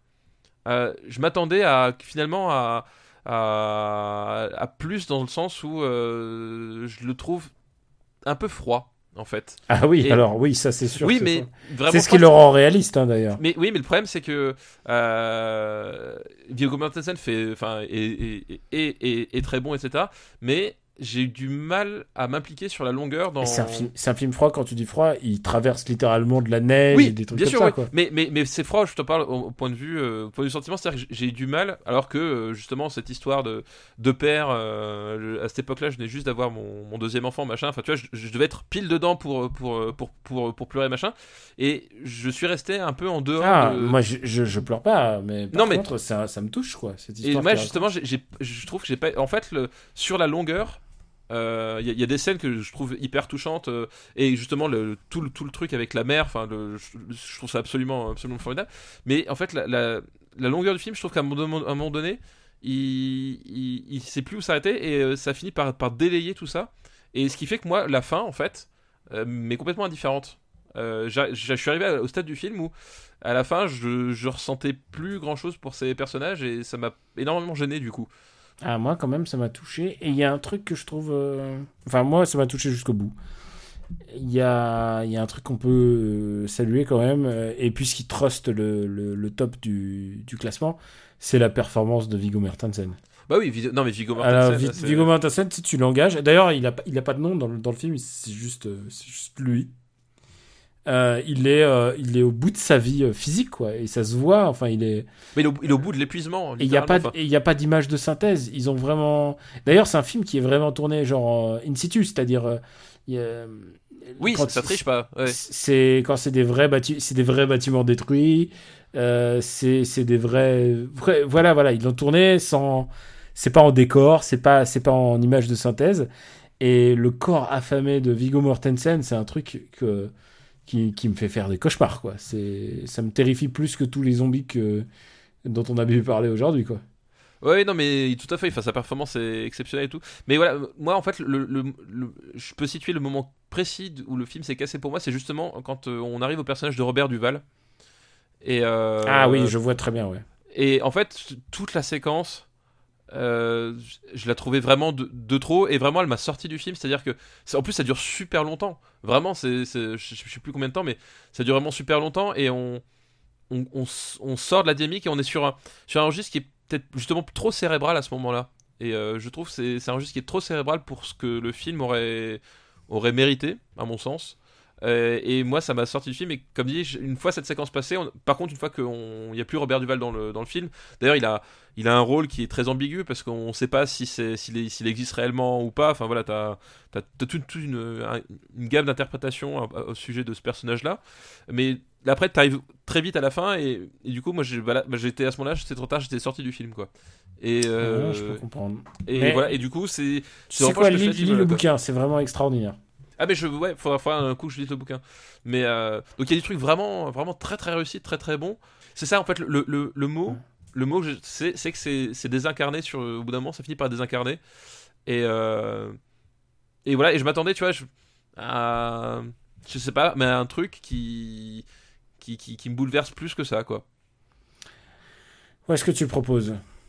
Euh, Je le mets quand même, c'est quand même un, un film important pour moi. Où est-ce que tu le mettrais toi?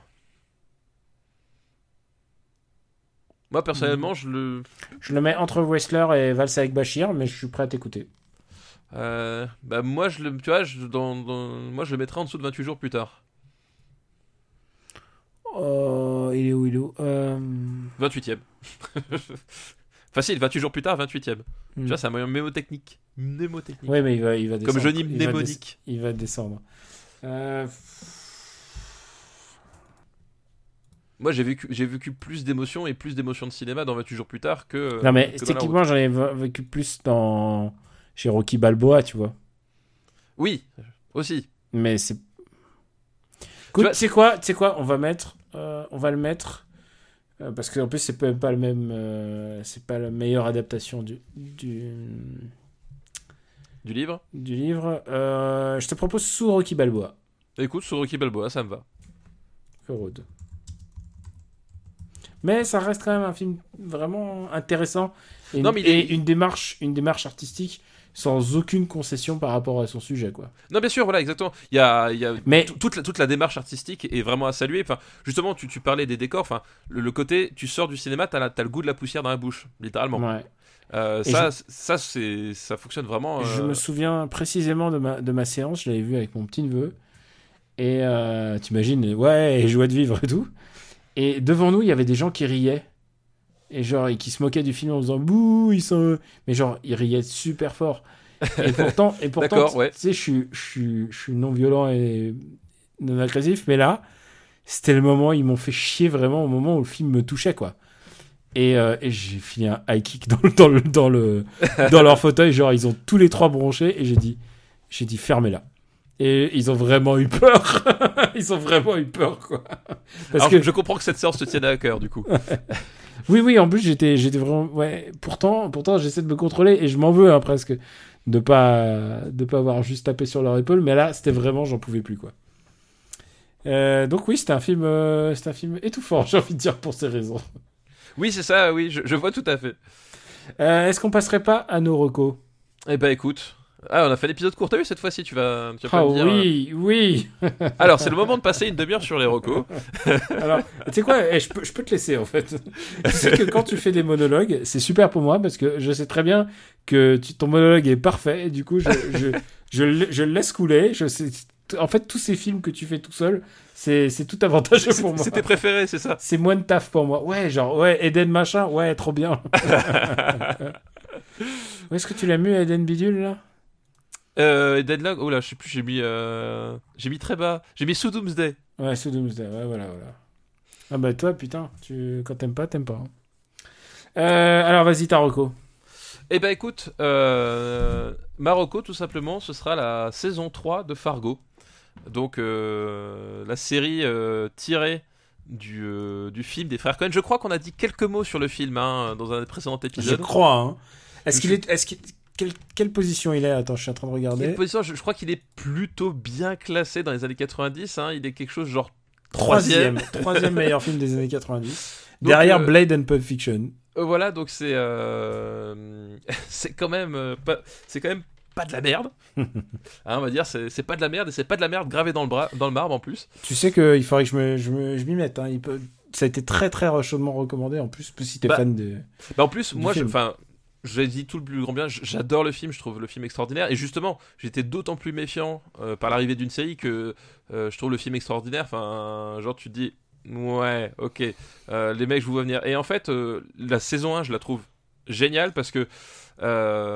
ils ont réussi vraiment à restituer l'esprit, c'est-à-dire des espèces d'imbéciles heureux pris dans un engrenage trop, trop lourd pour eux, littéralement. Et, et, euh, et, et avec euh, ce, ton décalé juste comme il faut, et puis euh, ces personnages qui sont, enfin, genre le, dans, dans le premier, le, personnage de Lester qui est joué par Martin Freeman, c'est vraiment le, le minable magnifique, quoi. Enfin, vraiment, c'est, il, est parfait, c'est à la fois drôle, c'est à la fois intense. Voilà, la première saison, je trouve extraordinaire. La 2, beaucoup moins. Euh, beaucoup beaucoup moins Euh, et du coup voilà je, je savais pas trop où me situer sur la saison 3 parce que euh, voilà et je trouve la saison 3 vraiment super réussie elle est portée notamment bah, par. Comment il s'appelle Ah Flûte. Ah, je peux pas t'aider, j'ai pas vu. Oui, elle est portée notamment par Ewan McGregor. Euh, Ah. Double Ewan McGregor d'ailleurs, qui joue deux rôles euh, dans, dans, dans la série et, euh, et qui est, enfin, il est vraiment vraiment génial dans, dans, les deux rôles. Les deux personnages sont, sont vraiment extraordinaires. Puis, enfin voilà, et on retombe du coup sur ces, ces personnages à la Cohen, mais qui, tu vois que c'est pas du Cohen, c'est-à-dire que c'est, une série qui est créée par Noah Hawley et a- du, qui, qui a aussi créé. Qui a aussi créé Légion, dont j'avais parlé, et j'avais dit le plus grand bien. Euh, et vraiment, tu, tu retrouves vraiment ces, ces personnages qui, qui sont, bah, qui sont un peu des minables magnifiques, c'est-à-dire que ils sont, ils sont un peu cons, ils sont un peu limités, mais ils sont quand même touchants, et, et finalement, leurs erreurs euh, sont souvent ne- que le, que le reflet de, du, du- du fait qu'ils sont pas forcément adaptés dans le, du monde dans lequel ils sont. Et donc voilà, et je trouve cette saison 3 vraiment, euh, vraiment super bien. Euh, en plus, il y a Marie-Elisabeth Winstead de- dedans, euh, actrice que j'aime beaucoup et qui a, qui a un rôle aussi vachement intéressant parce que au départ, tu, tu Ah, la, je je l'aime. Voilà, au départ, tu la sens partir sur. Enfin, tu te dis, ouais, ok, je vois exactement le personnage que c'est, puis au fur et à mesure, euh, euh, tu, tu, tu enlèves des, des pelures d'oignon. Euh, c'est pas c'est même au sens littéral parce que euh, tu, tu la vois plusieurs fois nue alors je sais pas si c'est elle ou si c'est une, une doublure ça on saura, on saura jamais Je Mais sais, tu- que c'est- je sais que c'est elle, je l'aime. voilà et donc tu, tu- les pelures de lui tombent et tu, en fait c'est un personnage qui est beaucoup plus intéressant que, que ce que tu penses au début et voilà et, et tout est comme ça c'est à dire qu'il y a tout est tout est sur un espèce de terrain que tu crois connaître et puis en fait ça, ça glisse vers euh, vers quelque chose de, de auquel tu t'y attends pas ou en tout cas pas à ce point enfin voilà c'est c'est à la fois iconoclaste à la fois vraiment euh, vraiment dramatique Euh, voilà j'aime beaucoup cette saison 3 de Fargo et je vous conseille de la regarder Ah, comment tu me l'as vendu. Et en plus, si je sais qu'il y a Mary-Elizabeth Winstead dedans, et oui t'as vu ça hein je suis en train de regarder, je suis en train de Google Images là, et j'ai fait. Oh, oh, oh. Ah, excuse-moi. tu me l'as bien vendu. Ouais, non mais vraiment, ça, elle est, elle est vraiment très très bien. Il y a dix- là, là au stade où on en est, j'ai pas encore vu. Enfin, il y a, il y a que 8 épisodes sur 10 qui sont, qui sont diffusés. Alors forcément, il manque les deux derniers épisodes, mais ça vaut déjà le coup rien que. Je, voilà. je, je- je n'imagine pas la- les, les deux derniers épisodes partir en autre boudin à ce point. Je vais recommander un bouquin qui s'appelle Imagine Wanting Only This. Et j'adore ce titre. Imagine Wanting Only This. Il y a un côté très passif-agressif et en même temps euh, méditatif sur l'état de ce que tu veux dans la vie. Et c'est un, un bouquin, un roman graphique, comme disent les gens qui veulent vendre de la bande dessinée. en- aux gens un peu snobs. Dessiné par euh, Kristen Radke, euh, qui raconte euh, bah, un deuil. Elle est en train de vivre un deuil. Elle a perdu un oncle qui lui était très très très proche. Elle parle de cet état un peu mélancolique et méditatif. Puis le récit part un peu dans tous les sens, puisqu'elle refait ensuite des recherches sur sa famille, sur les origines, enfin elle remonte l'arbre généalogique, et ça l'emmène dans différents endroits aux États-Unis, pas forcément que pour ça. Et puis à un moment, elle va euh, faire euh, de l'urbex en fait. Et c'est un, un bouquin sur euh, la méditation et sur le deuil en fait. Et c'est passionnant, je trouve ça assez beau. Et il y a des moments où tu ne sais pas où ça va, mais c'est plein de trouvailles visuelles, euh, c'est plein d'utilisation intelligente de, de, ton imagination, en fait, de son imagination. C'est vraiment un beau bouquin, en fait. Voilà, si, si, si t'as un mec, euh, si tu connais quelqu'un qui passe un moment un peu difficile, il y a, y a deux bouquins à, recommander. C'est Asterios Polype de David Mazzucchelli. Et maintenant, euh, je recommande aussi plus, plus féminin, évidemment. C'est une, une femme qui, qui a son point de vue et, et un regard très très tendre sur son oncle. Donc ça s'appelle Imagine Wanting Only This de Kristen Radke. J'adore. En fait, je crois que j'aime de plus en plus ce bouquin. Plus j'en parle, plus j'y pense et plus je l'aime. Voilà. Mais tu sais que ça s'entend dans ta voix que tu l'aimes ce bouquin. Ouais. Je, ben, j'espère, j'espère, j'espère. On est, on, on devient des, des, des prescripteurs, hein, mine de rien. Et je te parie que quand ça sortira en France, en français, euh, il y aura plein de gens pour qui seront là, genre ah, ah, grande BD, mais, prix d'Angoulême, tout ça, voilà, voilà. Ah, Voilà. mieux que Johan Sfar. Ah, ah, Vous l'avez, vous l'avez, en- oui, vous l'avez entendu. Ah, je pense pas que Johannes Farr aimerait. Mais ah, Pourquoi tu- c'est bien dessiné, c'est ça? Alors, tu rigoles. on, on a dit du mal des, des bandes dessinées de Johannes Farr, mais par contre, Johannes Farr, j'ai déjà reluqué son son Instagram. Il a très bon goût et pas seulement pour les filles qui photographient. Euh, mais mais sur sur c'est chouette BD en fait. Il lit vraiment des bons trucs en Ah fait. oui, il dit des bons trucs. C'est c'est juste, faut, faut pas qu'il décide The Punisher, c'est tout quoi. Mais eh, mec, ça se trouve si moi je dessine Punisher, ça sera nul aussi hein. Sauf, Oui. sauf qu'on m'a pas payé pour le faire. Sauf qu'on t'a pas payé pour le faire, et Ouais. je pense que ce serait plus ou moins du même niveau que ce qu'il nous a pondu. hein. Je sais pas si t'as vu la couve qu'il a fait, mais. Ouais ouais ouais. Bah tu sais quoi, quand c'est une couve, t'as le droit de faire un peu n'importe quoi. Ah ouais, là c'est plus qu'un peu n'importe quoi. Ouais. J'ai des élèves, moi, ils dessinent mieux les mains que lui. Hein. Ouais, alors tu sais quoi Je on en parlait parce que je venais on- au moment où on enregistre, on a vu ce fameux poster de Black Panther qui est un peu momoche, Qui est atroce. abominable. atroce et tu sais genre tout le monde Atroce. Tout le monde lui a sauté dessus en disant "Oh là là, Photoshop, moi je fais mieux et tout ça." Et c'est vrai, peut-être que tu fais mieux avec Photoshop, mais pour moi l'important et je dis pas ça pour pour ce cas en particulier mais plutôt pour tout en général, je cherche pas une restitution forcément de la réalité, les trucs un peu kitsch, les trucs un peu éclatants, ça m'éclate aussi. Je dis pas que j'aime ça. Bon, on s'égare. On est en train d'ouvrir Oui, une parenthèse. non. alors que j'avais décidé qu'on- trouver une fausse excuse pour défendre une, cou- une couverture hideuse. euh, voilà, c'est. Non. Putain, putain, non, je suis arrivé à défendre Jo- Johan Farr, tu vois. Non, c'est là, là, là, y y a juste pas d'excuse. Enfin, c'est, c'est, juste très laid. Voilà, c'est tout. Bon, je crois qu'on, je crois que très laid sera le dernier mot, ton, ton dernier mot de cet épisode. Quel bon dernier mot. Oui, n'est-ce pas? Alors écoutez, ben, on vous remercie de votre fidélité, on vous remercie de nous suivre et d'en parler autour de vous. Et moi, personnellement, je tiens à vous remercier tous les gens qui viennent me voir. Ça m'arrive, genre, ça m'arrive dans le métro, je suis en train de bouquiner, et tout d'un coup, quelqu'un qui arrive et qui monte son iPhone ou son téléphone et il est, en train d'écouter Super Ciné Battle. Ça nous fait très plaisir. Euh, désolé pour tous ceux qui aimeraient que ça soit un épisode au moins 50% plus long. À un moment, faut arrêter de déconner. Il faut aller se coucher, les amis. Oui, Euh, je t'en accorde quel- quelques-uns de temps en temps, tu vois, pour faire croire que t'as, t'as un peu de pouvoir, tu sais. Oui, merci, merci, merci Loulou. 34e épisode, encore heureux que tu m'accordes quelque chose. Nous sommes disponibles sur le site supercinébattle.fr où vous pouvez retrouver la master list. Et je me rends compte qu'à l'heure on enregistre, j'ai pas updaté la liste de, de l'épisode précédent et personne n'a gueulé. J'en profite. Alors, il y en a deux trois qui ont gueulé, mais chut, on les fera taire. C'est vrai? Ouais. Oh merde, putain. Oui, oui, il y, en a- deux trois qui. Désolé, parfois, parfois on est tellement, il y a tellement de taf que voilà. C'est On- ce festival, toute cette pression. Exactement, oui, oui, as la pression. C'est l'âge aussi.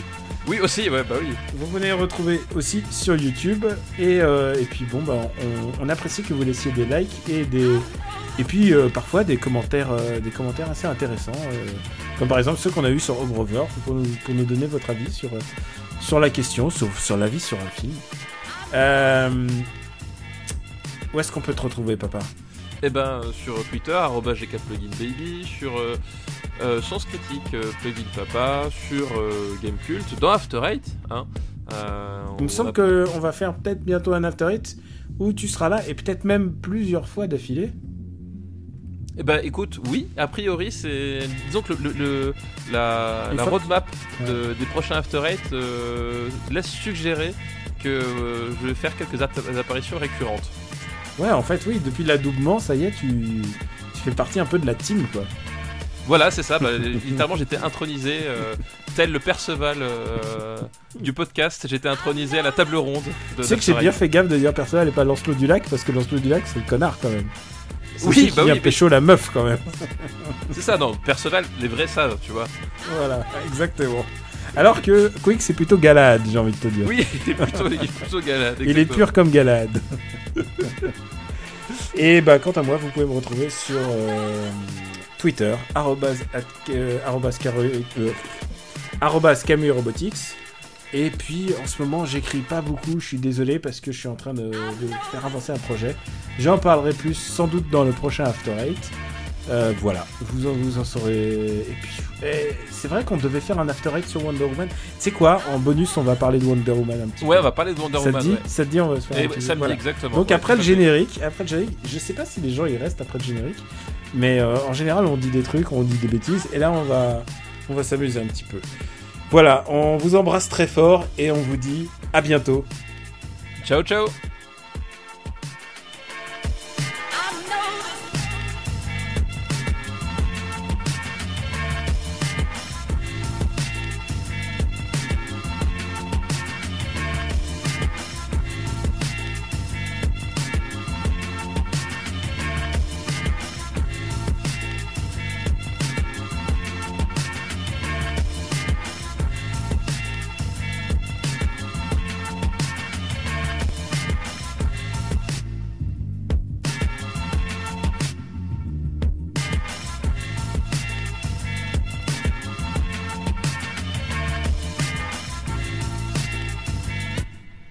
Pense que c'est une bonne idée de faire un post générique. euh, Bah ouais, parle ouais, de ça. ouais, tout à fait.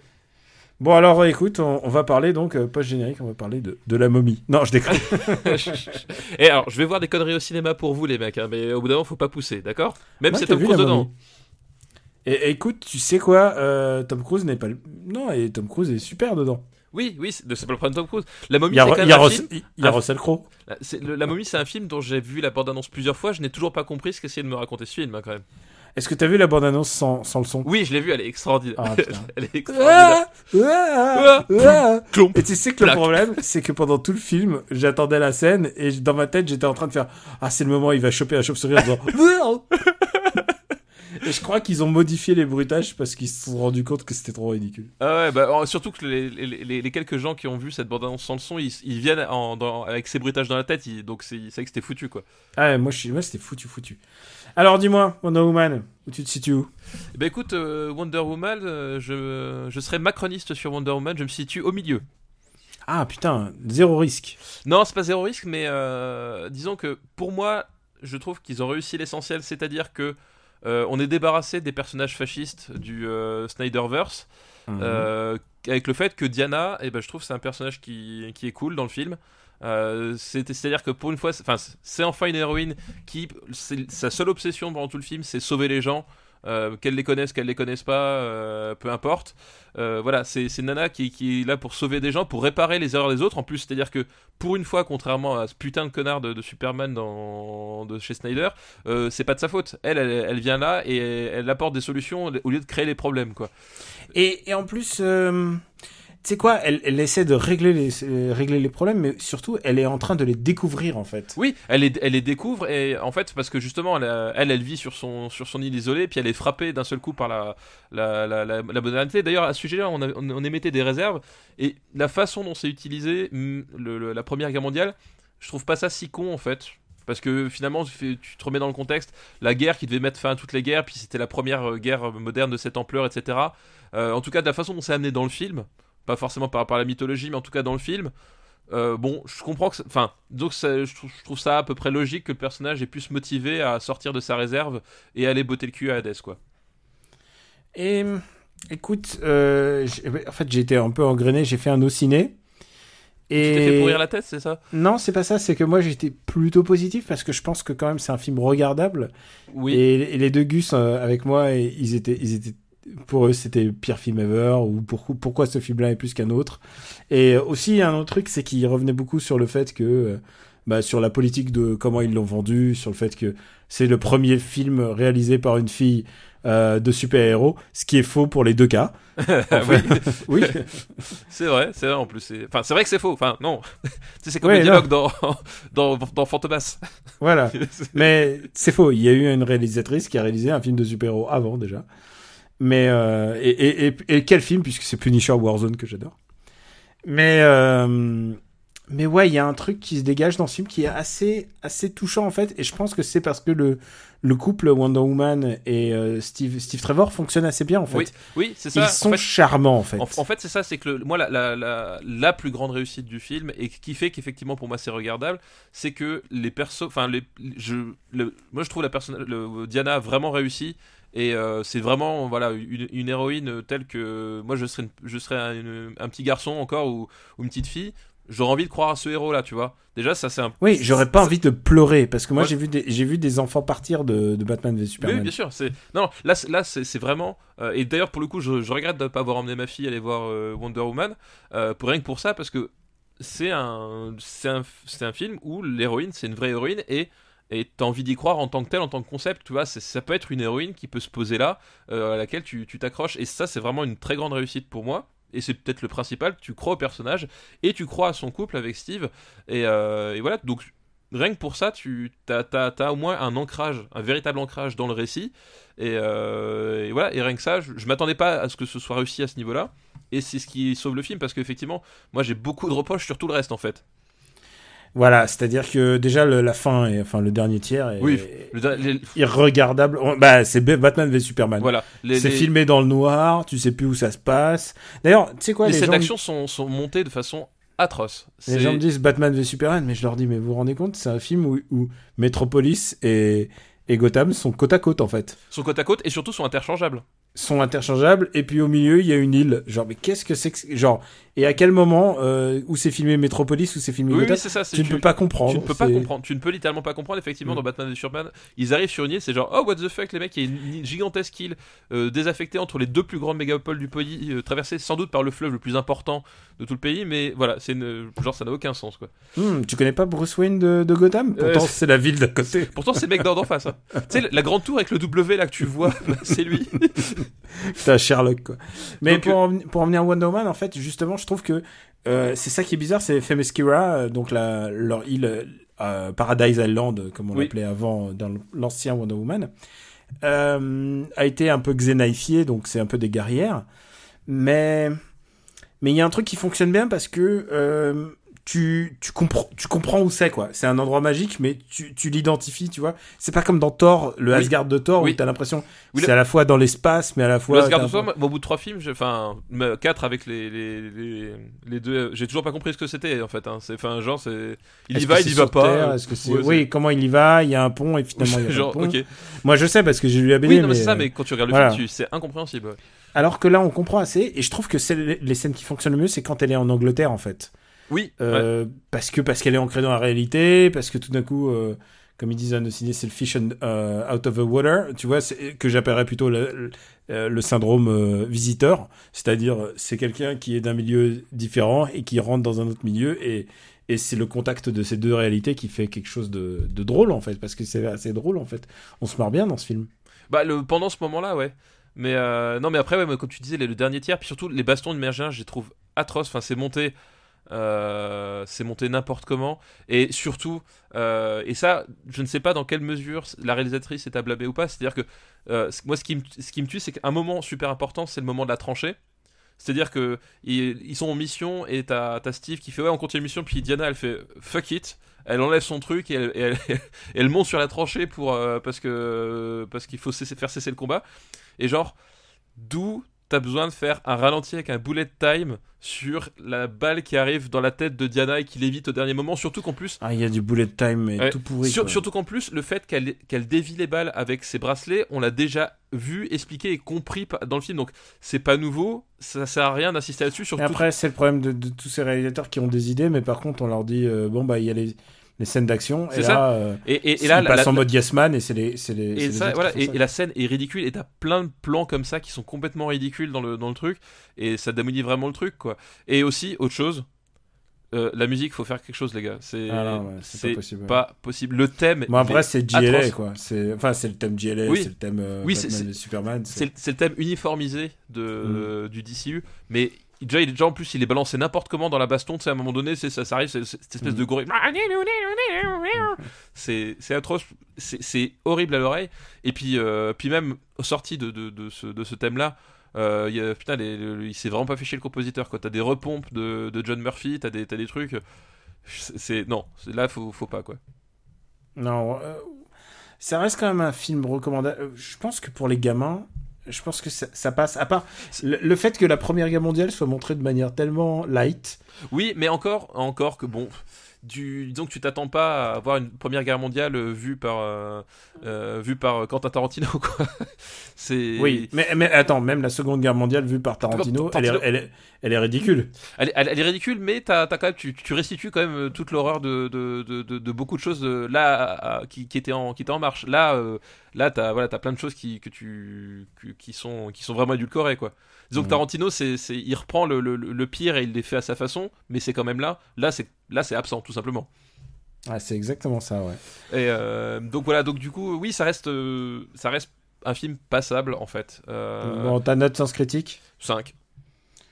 Alors, moi, je mettrais 6. Parce que, en fait, le truc, c'est qu'on revient de tellement. Alors, après, on peut Oui, me dire Oui, c'est d'où viennent mais- nos ambitions et tout ça, mais on revient de tellement loin. Oui, c'est ça. C'est. euh, Et, et je, je l'ai- je l'ai dit dans, dans After Eight à l'époque, mais, mais je vais le redire euh, Batman v Superman est le pire pour moi. Pour moi, c'est la- une de mes pires expériences de cinéma. C'est un film insultant qui ne comprend pas ses personnages, qui ne comprend pas ce qu'il raconte, et que ce qu'il raconte est horrible. Et là, au moins, Wonder Woman, j'ai l'impression que elle, euh, contrairement à ce que d'ailleurs j'ai pas trop exprimé dans, dans le ciné, mais euh, je pense que Patty Jenkins, elle comprend Wonder Woman, du moins elle comprend une version de Wonder Woman. Oui, c'est ça. Tu, tu Elle comprends. comprend la version updatée des années 80. Ils ont enlevé le bondage et le rigolol. Euh, Ils ont enlevé tout ça et, les... et même les sous-entendus lesbiens, ils sont enlevés.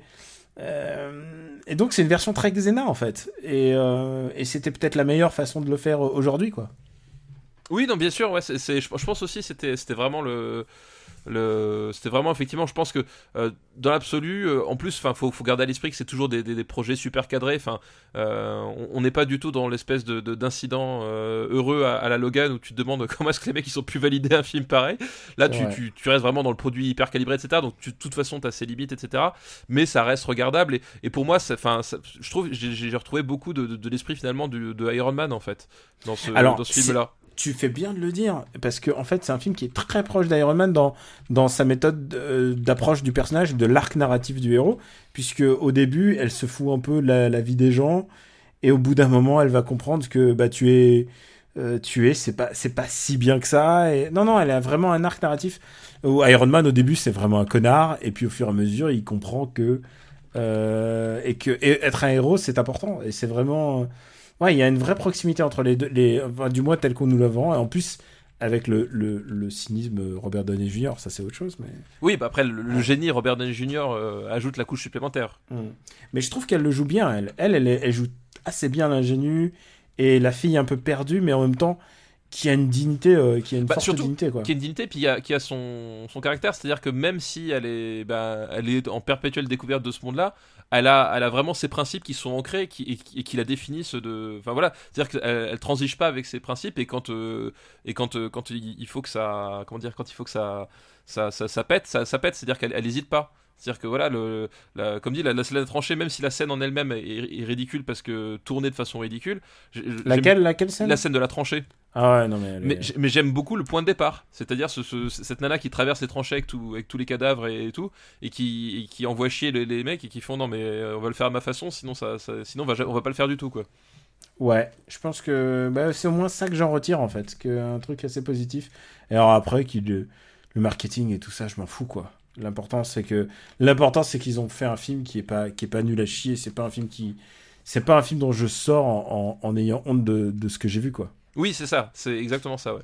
J'ai un- et puis j'ai dit Batman et Superman, mais juste au-dessus, juste au-dessus qualitativement, il y a, il y, a, y a Suicide Squad quoi. Oui, voilà, putain, mais c'est c'est clair que. Putain, on revient de ça. Et, Ma- et Man of Steel. Qui Et Man of Steel, oh, ouais. qui- oh, horrible, horrible, quoi.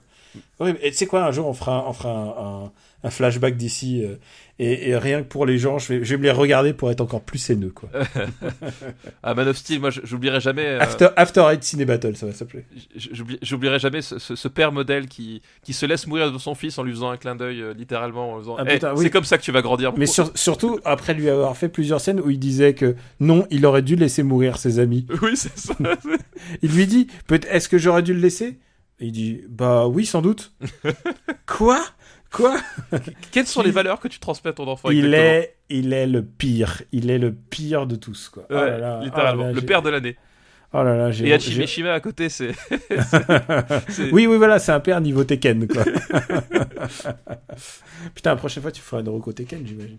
Ah bah peut-être, peut-être. Ouais. un jour faire un, un- un super euh, game battle Tekken. Tu, tu joues sur quoi Sur PC Ah bah évidemment que je joue sur PC. Ah putain, est-ce qu'on peut y jouer ensemble, PS4, PC Euh, ça me semble peu probable. J'ai jamais Ah, essayé, putain, mais ça me semble peu probable. Dommage, dommage. Bon, bah, c'est pas grave. Ça sera pour les prochaines recos. Je pense que ça fait un bon bonus. Ça fait un, bo- un épisode presque aussi long avec le bonus. là. Voilà, tu vois, comme ça tout le monde est content. Tu m'as tu m'as bien ken, là. Les, les- c'est ça, les joggers sont, sont à bout de souffle, ils nous détestent. Parfait. Moi, ils ont eu un peu de leur Wonder Woman. On est bon? On a toujours été bon, Daniel. Oh putain, t'es.